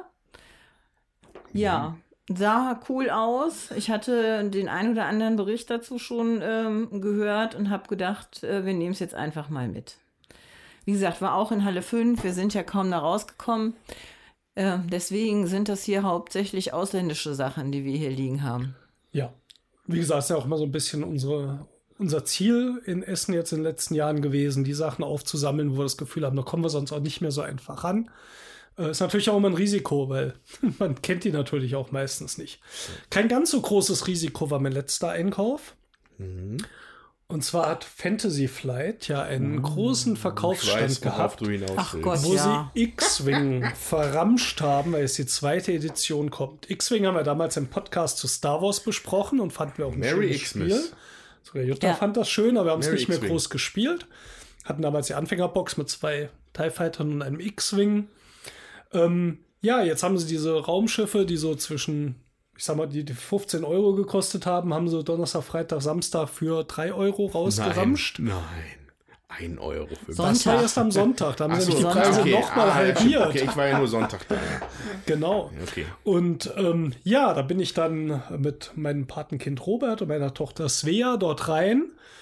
Haben uns am Anfang Kartons jeder einen genommen und da habe ich noch die Kinderhände gesehen, die rechts und links immer noch irgendwas gegriffen haben und eingepackt haben. Ich dachte, oh. Und man wusste natürlich auch nicht, was es wirklich genau kostet. Aber wir hatten nach, ich habe nachher gedacht, das ist egal, irgendjemand wird noch X-Wing haben wollen. Wir hatten zwei große Kartons mit großen Schiffen und noch eine riesen Tüte voll mit den ganzen kleinen Schiffen und sind nachher rausgekommen für 102 Euro. Inzwischen bin ich dabei, jetzt hier im Freundeskreis Leute zu bestücken, die noch X-Wing haben wollen, weil ich habe massig. Ähm, und ich freue mich aber auch drauf, das mal wieder zu spielen, weil es hat mich immer abgeschreckt, so 15 Euro dafür zu zahlen, um ein zusätzliches Schiff zu haben. Ja. Also oft spielen wir es jetzt nicht. Aber jetzt habe ich gedacht, Ja. komm, jetzt, jetzt haben wir bis zur Rente. Können wir spielen. Die zweite Edition interessiert mich jetzt nicht sonderlich. Abwarten. Aber Nee, nee, also da finde ich, dafür Hallo, spielen wir es Ja, dann zu das, wenig. das kann man, Ja, komm. also sagen wir mal mit Sternchen dran. Also ich habe ja, also ich habe ja noch eine ganze Weile länger X-Wing gespielt, glaube ich, Ja. und auch intensiv. ja. Ähm, wir sind dann irgendwie aus äh, Gründen, die uns beiden nicht mehr klar waren, dem Ben und mir, sind wir dann irgendwann davon abgefallen. Es ist aber komplett wieder aufgeflammt, das Thema. Ich meine, wir reden hier von Spielen, äh, von Schiffen für 15 Euro für 1,50 Euro. Ähm, aber die Preise skalieren ja auch bei X-Wing. Das war halt die kleinen Minischiffe sind halt für 15, 12,50 Euro, 15. Dann hast du mittelgroße für 30 und dann hast du teilweise große für 70, 80, 90 Euro gehabt. Ja, alles, das teuerste war 3,50 Euro bei dem Stand. Und äh, an dem Sonntag zumindest fairerweise dazu gesagt. Ja, ich, es fühlte sich ein bisschen an wie so ein, wie so ein Hai-Angriff. Mann, ich war aber der Hai, weißt du? Da war Blut im Wasser und alle sind nur noch dann, haben sich da drauf gestürzt. Ich habe natürlich auch, ich habe bergeweise X-Wing da rausgeschleppt. Freue mich, dass Steffen mir sogar auch noch ein paar mitgebracht hat, weil ich, ich stand halt hinter ihm in der Schlange, mal locker eine Stunde. Weshalb wir waren nicht die Einzigen, die das verstanden hatten, dass es da was, was Schönes gibt. Und dann hast du zum Glück den großen Scum-Cruiser für mich da abgegriffen. Ja. Das war, war freue ich mich sehr drüber. Äh, ja, fantastisch. Ich freue mich darauf, wieder viel X-Wing zu spielen. Aber warum sagt ihr gerade mit Sternchen zweite Edition? Es gibt ja ein Conversion-Set. Ein was? Für 40 Euro gibt es so eine Box, wo du dein du komplettes Spielmaterial aus der ersten Edition einfach zu zweiter Edition Spielmaterial machen kannst. Du Aha, musst die Schiffe also nicht nochmal neu kaufen. aha. So, da werde ich mich auch sicherlich nochmal mit beschäftigen. Aber jetzt spiele ich erstmal noch fleißig erste Edition X-Wing. Und damit bin ich dann, glaube ich, auch glücklich. Schade, dass Ja, mich das das so gar nicht interessiert. Vielleicht musst du es einfach mal spielen, weil. Oder hast Ja. du mal gespielt? Doch, du hast dem Ja, Spieletreff also ich mal- hatte, ich hatte nur mal diese eine Testpartie Mhm. sozusagen beim Spieletreff in Schladern damals noch Mhm. gespielt, wo halt jeder ein Raumschiff gespielt hat. Ne, ich fand's okay. Ne, ich kann auch total nachvollziehen, dass einem das Spaß macht, aber mich hat's jetzt nicht vom Hocker gerissen. Mhm. Also vor allen Dingen hätte ich jetzt nicht angefangen, sowas zu sammeln. Wobei jetzt zu den Preisen, ne, da, vielleicht wäre ich da auch schwach geworden, aber ich habe es nicht gesehen. Ich weiß von nichts, also Wir haben jetzt genug hier. ja. Also gar kein Problem. Ja. Kannst sicher noch mal ausprobieren. Vor, vor zwei Jahren war es mein, glaube ich, Top 3 Spiel. Ja, Mhm. ja, deswegen musste es auch unbedingt in diesen Weihnachtspodcast. Mhm. Es war Mhm. X Christmas. Mhm, Merry X-Wing. Genau, Merry X-Wing, so hieß das Vor, Ding. vor vielen, vielen Jahren. Vor war die vierte Dekaden. Folge oder was? Ich weiß nicht. Auf jeden Fall im ersten Jahr, als wir angefangen haben. Ja, ich habe vielleicht noch was Kleines zu berichten, nämlich Palm Island habe ich eingesteckt. Ähm, das ist wirklich ein Minispiel für ein bis zwei Spieler. Und zwar hat man einfach ein Kartendeck und der Witz an dem Spiel ist, man kann das wirklich in einer Hand spielen.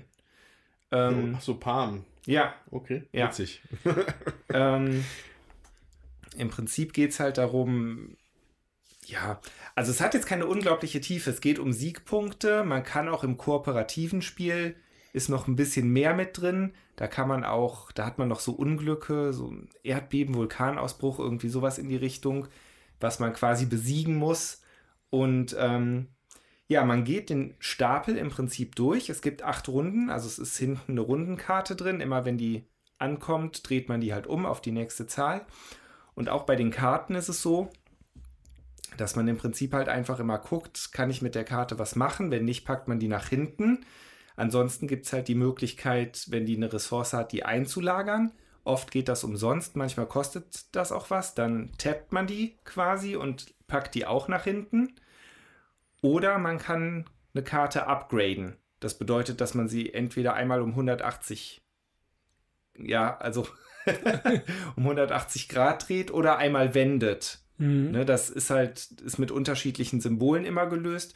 Und für das Upgraden zahlt man dann natürlich die Ressourcen wieder. Mhm. Und, ne, und wenn man die Re Ressourcen zahlt, dann stellt man die ähm, ja vorher gelagerten Karten einfach wieder aufrecht rein.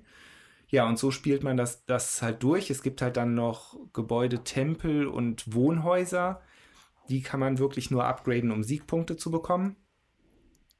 Ähm, was man aber halt dann auch machen muss, wenn man halt eine gute Siegpunktbewertung am Ende haben möchte. Wie gesagt, das ist jetzt natürlich keine unendliche Tiefe, aber alleine die Idee, ne, ein Spiel, das man so in der Hand spielen kann, und ich habe es auch schon mal eine Runde auf einer Bahnfahrt einfach gespielt, Mhm. finde ich absolut genial. Ja, also, ja, okay, klar. Ähm, irgendwo so ein Trend, der sich da irgendwie, oder zumindest, weiß ich nicht, zumindest gucken Leute in die Richtung. Es gibt ja auch dieses, jetzt dieses Ultra Tiny Epic Galaxy oder so, oder M- Mega Tiny. Das ist halt wirklich dann nur noch so groß, die Kiste. Also, ich zeige das, sieht jetzt keiner. Ja. Aber lass uns mal 6, 7 Zentimeter sein, die ich jetzt hier mit diesen Fingern zeige. Mhm. So eine kleine Minibox. Okay, wäre ich, glaube ich, ein bisschen zu ungeschickt für. Äh, Gerade in der Bahn würde das Spiel, Ja. dann würden alle spielen. Und zwar irgendwie hebt die Karten auf. Aber nun gut. Ja, ich glaube, Dominik hatte das ja auch gekauft und hat er auch erzählt. Ja. Er find, findet es auch witzig. Also Ja. schön. Aber kann man es auch zu zweit gegeneinander spielen oder ist das nur solo oder kooperativ? Zu zweit gegeneinander kann ich mir nicht. Nee. Mhm. Also von den Regeln her ist es nicht vorgegeben. Ich habe gerade überlegt, ob es irgendwie. Ja, ich meine, doch, klar. Um jeder, jeder spielt durch und man Okay, guckt, wer die meisten Punkte am Ende hat. Ja. Aber es gibt jetzt kein, nicht die Möglichkeit, Ja. dem anderen irgendwie in die Parade zu fahren. Ich habe es Okay. halt mit meinem Bruder einmal kooperativ gespielt und sonst jetzt halt ein paar Mal solo. Mhm. Und das kooperativ, dann hat man halt dieses Unglück in der Mitte liegen und im Prinzip muss man das dreimal upgraden, um es zu besiegen. Das ist sozusagen das Ziel. Und das ist relativ teuer. Da muss man schon eine gute Hm. Economy sich erarbeiten. Ja. Gut, äh, ich wüsste jetzt noch zwei Spiele, die wir hier haben. Äh, Ich, und das unter Redville. Kannst du gerade mal schauen, das haben wir, glaube ich, Ja. noch nicht erwähnt. Da weiß ich auch nicht allzu viel Nation. drüber. Das haben wir einfach mitgenommen, weil es mich angesprochen hat und seinen Preis gewonnen hat. Ich glaube in Japan oder Ja, so. in oder Tokio hat es einen Preis gewonnen. Ähm, das Spiel heißt Rumble Nation und hatte mich von der Optik ein bisschen an dieses 8-Minuten-Imperium erinnert. Es sind irgendwelche Länder mit ein paar Klötzen drin, es gibt ein paar Würfel, ein paar Karten. Ich bin mal gespannt. Ich habe gar keine Ahnung von.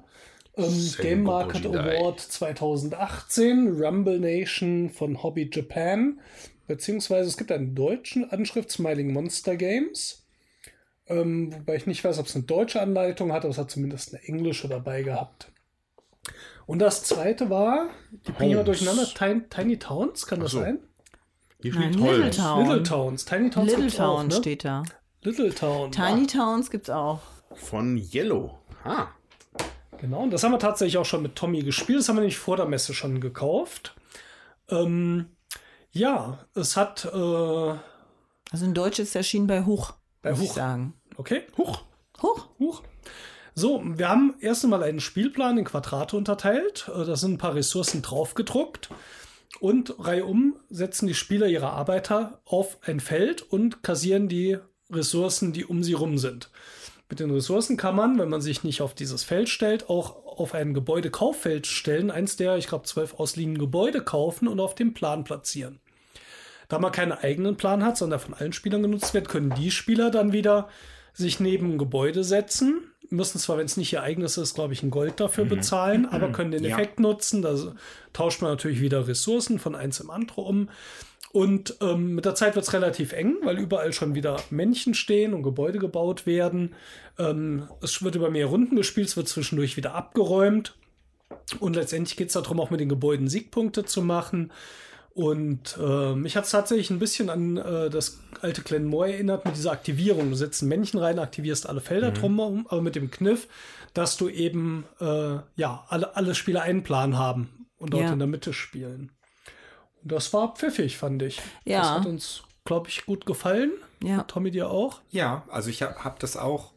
Also ich, ich fand's gut. Hm. Ne, es hat mich jetzt nicht total vom Hocker gerissen, so, aber ich fand, es war ein wirklich schönes Spiel. Weil Ja, es auch es- recht kurz war, ne? Ja. Ja, ist halt ein Familienspiel, das äh, hat man einfach. Also wir spielen ja hauptsächlich tatsächlich, also Spiele, die uns wirklich gut gefallen, die liegen meistens im Kennerspielbereich oder sie haben wirklich so, so einen Kniff, was Neues, was dann partymäßig irgendwie gut funktioniert, sag ich jetzt mal. Und das Ding ist auch wieder so in der Kategorie Familienspiel, also was, was ich abends nach der Arbeit, wenn ich echt platt bin, dann kann ich das noch spielen, das äh, überfordert mich nicht. Aber ähm, ich sag mal, für einen Spielenachmittag würden wir es jetzt halt nicht rausholen. Und das sind dann so die Sachen, äh, die bei uns dann wirklich gut abends funktionieren oder die eben auch gut als Familienspiel funktionieren. Jetzt hatten, haben Tommys Kinder da noch nicht mitgespielt, ähm, um das jetzt tatsächlich, ähm, sag ich mal, bestätigen zu können. Aber so, Ja, es war trotzdem nicht ganz trivial, weil wenn man Ja. sich Ja. hinsetzt, hat er schon so ein paar Sachen, wo ich stehe, kann keine anderen Ressourcen für bekommen. Es gab dann Ja. auch diese Sondereffekte der Gebäude.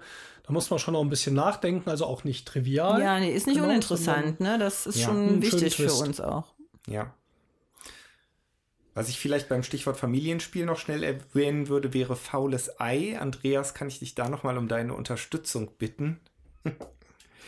Ähm, Bist, bist du sicher, dass du das willst? ja, Faules Ei bei Boardgame Geek. Ich bin mal gespannt. Da, das wird schon geben. Da gehe ich ziemlich fest von aus. Also es- bekannt. ich, ich, denke, dass das ein kleiner Verlag ist. Der war auf jeden Fall auch bei euch in der Halle. Ähm, bei Und- uns in der Halle, in Halle 5, ihr Lieben, in Halle 5. ja, ja, genau, in Halle 5. Und ähm, die haben ganz aggressiv, nein, ganz, ganz nett, haben die Mit gefragt, ob wir nicht eine, eine äh, Lust hätten, eine Runde faules Ei zu spielen. Haben wir dann auch gemacht.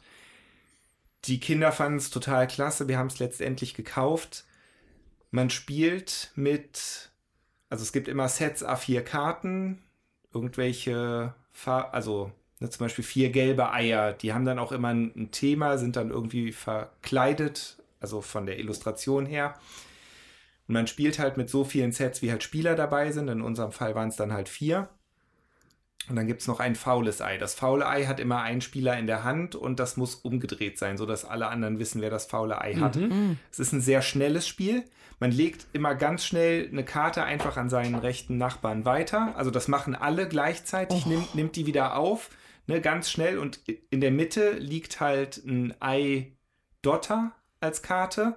Und sobald man sein Set zusammen hat, haut man auf den drauf und dann müssen alle ganz schnell draufhauen und der Letzte, der draufhaut, der Kriegt das faule Ei. Nee, der- hat verloren und dann gibt es noch faules Ei als Karten an der Seite, der nimmt dann das F. Ne? Und wenn er nochmal verliert, das A, bis irgendeiner das faule Ei zusammen hat, der hat dann verloren. Aber man darf und ist auch angehalten, gerne einfach mal auf den Tisch zu hauen neben die Karte, was völlig okay ist. Ne? Und dann guckt man einfach mal, was passiert. ähm, man muss halt nur natürlich aufpassen, sobald man die Karte berührt, ne, muss man halt auch zeigen, dass man vier passende hat. Wenn das nicht der Fall ist, hat man die Runde auch wieder verloren. Also ganz einfaches Spiel, aber die Kinder hatten Spaß einen gemacht. Mordspaß dabei. Ja. Ja, es äh, erschien beim Kuriosum Verlag. es gibt tatsächlich keinen äh, angegebenen Designer bei Okay. Walking Geek. Ich kenne das tatsächlich, weil äh, mein Kumpel Ben hat das in Rating ges gekauft, g- gespielt und gekauft, auch da für die Kinder. Und dann habe ich da mal eine Runde mitgespielt. Ja, mein Gott. Ist jetzt kein Rosenberg. Also zumindest kein aktueller. Ja, ich glaube, so auf den Tisch hauen tut man da eh selten. Ähm, das war, ist natürlich ganz lustig, für ein paar Lacher ist das gut, aber das ist natürlich ein Kinderspiel. Oh, da wird der Andreas oh, sorry, müde. ey. Es wird schon dunkel draußen jetzt. Das ist das, was mich Ja, ich, das gerade ist müde Wahnsinn, macht. ne? Also da seit der Zeitumstellung halt auch in der Messewoche hatten wir ja Glück, konnten wir eine Stunde länger schlafen, muss ich wirklich sagen. Das war auch dringend nötig. Ähm, wird es ja jetzt tatsächlich eine äh, Stunde früher dunkel und äh, ja, man merkt es auch irgendwie. Ich, hätt- ich hätte nur Ja. eine letzte Frage vielleicht in die, an die Runde. Gibt es denn etwas, was ihr äh, in Essen verpasst habt, was ihr gerne gesehen hättet? Ja, habe ich ja gerade schon gesagt, ich wäre so gerne am Stand von Devir gewesen. Da äh, gab es ein Spiel Lavinia, das hätte ich äh, mir gerne angeguckt. Und noch eins, ähm, ähm, ich weiß gar nicht mehr, wie es jetzt äh, heißt, aber es ging äh, doch Paris, La City, äh, Lumière. Das wäre ja auch ein Zweispielerspiel gewesen, das hat mich auch interessiert, aber irgendwie ähm, habe ich es habe ich dann aus den Augen verloren, als ich mich mal da durch die Hallen gekämpft hatte. Mhm. Also ich habe also ich hab genau zwei, wo ich weiß, dass ich das nicht im Blick hatte und leider verpasst habe. Das eine ist an On Mars. Ja, aber das gab es auch nur, das konnte man gar nicht kaufen. Das Nee, war ja genau, nur als aber also die es Demo. war zumindest war demomäßig da. Die waren auch nur zwei Stände weiter von uns, aber da war halt irgendwie nie die Gelegenheit zu. Und ich hätte mir gerne äh, Robin von Loxley angeguckt. ah ja, auch. Der neue Rosenberg von Würmgold. Genau, fand ich dann ganz spannend, äh, weil hatte ich auch nichts von gehört. Würmgold, neuer Verlag am Start, mit, mit einem Zweispieler-Spiel von Uwe Rosenberg. Ähm, mein Hintergrund dieser Frage natürlich ist, dass unsere lieben Zuhörer uns ja vielleicht äh, schreiben können, wie die Spiele waren. Weil ich habe sie leider verpasst. Und deswegen würde ich da würde mich das mal sehr interessieren, ob jemand von euch On Mars, Loxley oder La City, Lumière, La Cité wahrscheinlich, nicht La City. Ja. Äh, oder vielleicht habt ihr was? Ja, also erstmal, ich hatte gesehen, dass beim Boardgame Digger, bei dem ich ja, das haben wir, glaube ich, im letzten Podcast noch gar nicht erwähnt, zu Besuch war, um Glenmore 2 vorzustellen. Ich hatte einen spektakulär lustigen Abend dort mit einem zwei Stunden Video. Der hatte gerade On Mars gespielt, hatte ich gesehen und hat auch darüber berichtet. Ähm, erste Fazit war denklastig, ungewöhnlich, muss man wirklich erst mal reinkommen und hofft, dass es in ein paar Partien dann weniger anstrengend wird. Ähm, klang aber schon für jemanden, der was Komplexes sucht, ziemlich vielversprechend. Ich hatte äh, noch einen Tipp bekommen. Ich habe ich hab immer Leute gefragt, weil ich ja oft am Stand war und nicht so viel weg konnte. Was habt ihr was gesehen? Was, was war gut? Und da kamen ja solche Sachen hier wie die Crew und Kartograf raus, die wir uns haben auch mitbringen lassen. Und äh, der Pete von äh, Hunter und Kron unter anderem, oder auch aus seinem eigenen Kanal, der hat ein kleines Spiel gekauft, das dann auch ausverkauft wäre. Das war A Fistful of Meeples. So ein Western-Spiel, wo man irgendwie auch Meeple in die Hand nimmt und Fistful of bietet. Dollars.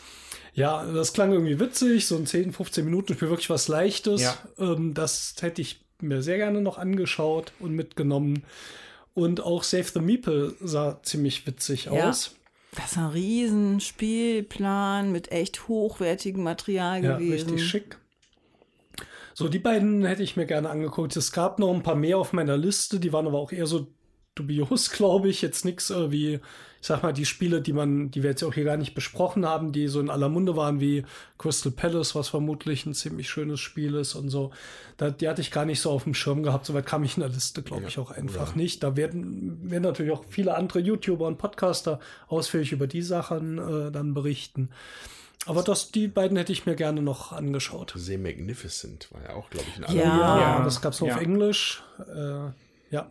Also ich schätze mal, das war ja von der Porter Games und äh, hier, die haben ja auch Santa Maria gemacht, die gleichen zwei Autoren und ich gehe mal davon aus, äh, ich hoffe mal, dass äh, das wahrscheinlich auch bei Pegasus wiederkommt und dass das dann auf Deutsch Da kann man dann nächstes kriegen Jahr können. sprechen. Genau. Also das sind so Sachen, wo ich einfach denke, das, was von allen gehypt wird, das äh, wird es in der Regel auch auf Deutsch irgendwo geben, wird man irgendwie finden. Dann nächstes Jahr äh, gerade so die komplexeren, größeren Spiele, die kleinen gehen ja meistens dann irgendwie unter. Also mich hätte auch auf jeden Fall halt das Carnival of Monsters hätte mich Mhm. noch interessiert, das Everdell. Dann hatte ich noch da dieses äh, Fluchtspiel irgendwie. Man hat eine Bank überfallen und ganz viel Geld in der Stadt verteilt und muss da raus. Wisst ihr, was ich meine? Escape Plan, glaube ich. Mhm. Ach so, das ist ja, Ja. auch vom, vom äh, Vita della Serra, äh, genau wo auch jetzt hier on Mars. Das hätte Äh. mich auf jeden Fall auch noch interessiert. Äh, Paris New Eden hatte ich mir noch aufgeschrieben. Cohoma, ein Spiel mit Western-Thema. Mhm. Da suche ich ja eigentlich immer noch ein gutes. Aber ich habe letztendlich dann. Da müssen ne, wir Deadlands spielen. Ah, ja, gerne.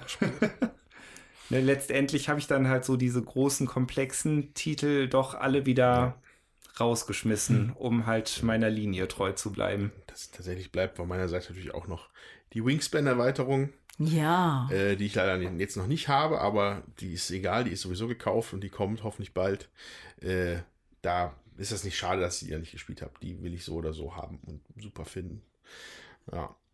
Ja, aber man merkt, wir haben mehr Spiele nicht gespielt, als wir gespielt haben. Komisch. Ist auch einfach. Ja, Aber trotzdem haben wir doch eine ganze Reihe Auswahl, also mehr als man am Anfang hätte vermuten können. Am Donnerstag habe ich gedacht, wir, wir kommen vermutlich überhaupt nicht irgendwo hin.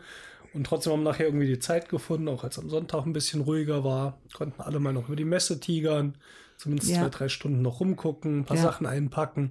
Und das war sehr schön, weil wir wollen uns das ja auch als Spieler bewahren und nicht nur jetzt als Verlag auf die Messe zu gehen. Und was ich jetzt nämlich noch gar nicht gesagt hatte, und ich, ich muss es einfach noch mal sagen, ich habe mich auch sehr darüber gefreut, dass ich mein Glenmore 2 da abholen konnte. dass ich ja als, dass ich ja als ganz normaler Messebesucher, ne, auch das war mein allererstes Kickstarter-Backing. Ja, ja, Ja. kann man sagen. Ja. vielen Ja. Dank. Und ähm, Vielen Dank für deine Unterstützung. Ja, und ich, ne, ich hab, hab's ja als Prototypen halt schon mal gespielt, Mhm. aber jetzt halt fertig noch nicht und ähm, es sieht ganz toll aus. Hast ich du schön abgeschleppt. Ja. Ja. Ich habe es ja ganz zum Schluss abgeholt, als wir dann gegangen sind. Und das aus gutem Grund. Naja. Ja, aber das wollte ich auf jeden Fall noch ähm, sagen. Gut. Zweieinhalb Stunden bringen wir es zu Ende. Ja. Jutta. Wir freuen uns, dass ihr uns so schön zugehört habt, hoffentlich. Und wir freuen uns über eure Kommentare zu den Spielen, die wir jetzt angefragt haben, ob ihr da vielleicht was von gehört habt oder die ihr gespielt habt, die ihr super fandet und was wir vielleicht ähm, uns doch nochmal anschauen sollten. Ja, Eure Messer-Highlights sind wir sehr interessiert. Schreibt uns. Genau. Sehr gerne viel weil wir wollen was ein bisschen mehr vorlesen. Das wär, würden wir gerne mal machen. Ja, das ist richtig. Außerdem ähm, kommen wir dann den neuen Trends auf die Spur. Ihr helft Genau. uns. Das ist halt super, denn wie gesagt, also es wird wahrscheinlich jede Messe so sein, jetzt in Zukunft. Vermute ich mal, dass wir, also zumindest der Steffen und der Andreas und ich ja als Hilfsmitglied dann ähm, da am Stand stehen und nicht so viel Zeit haben, vier Tage gemütlich über die Messe zu tingeln. Vielleicht besuchen wir ein paar kleinere Spiele, Events dann in Zukunft Ja, und holen das dort nach. Genau. Und äh, wenn ihr, liebe Zuhörer, uns vielleicht auch mal, ja, also ich bin eigentlich ein bisschen zu müde, um jetzt mir irgendwas Schlaues einfallen zu lassen. Weißt du was, machst doch mal ganz normal. Einfach mal ganz normal. Also einfach so, hau mal Liebe raus. Zuhörer, wenn ihr unseren Podcast mögt, ähm, wären wir euch sehr verbunden, wenn ihr vielleicht bei Podcast-Anbietern wie iTunes oder anderen äh, äh, Anbietern, über die ihr uns bezieht, vielleicht ein kleines Review schreiben könnt und uns fünf Sterne hinterlasst, damit wir noch viel mehr so tolle Zuhörer wie euch bekommen. Also, ich finde, du hättest ja eigentlich die Zuhörer auch mal zu einem Fünf-Sterne-Essen einladen können, oder? Rahmen, das Rahmen schneidet wär's tief. gewesen. Da, da hast du recht. Oder Das Steak. Eine ver verpasste Chance. Shabu. Shabu. Ja, und äh, ja, im Dezember sind wir wieder da mit dem nächsten großen Wurf, dem Podcast, bei dem eure Ohren Augen machen. genau. Okay, es war schön, dass ihr dabei wart. Wir freuen uns aufs nächste Mal. Lasst es euch gut gehen. Bis Eure. dann. Nein, so Nein, dürfen wir nicht. Also, Nein, das darf machen ich wir nicht. Nein, Das ich mache das immer verkehrt. Das Wir haben wir machen immer. Machen wir heute nicht. Wir sagen einfach nur Tschüss. Und winken.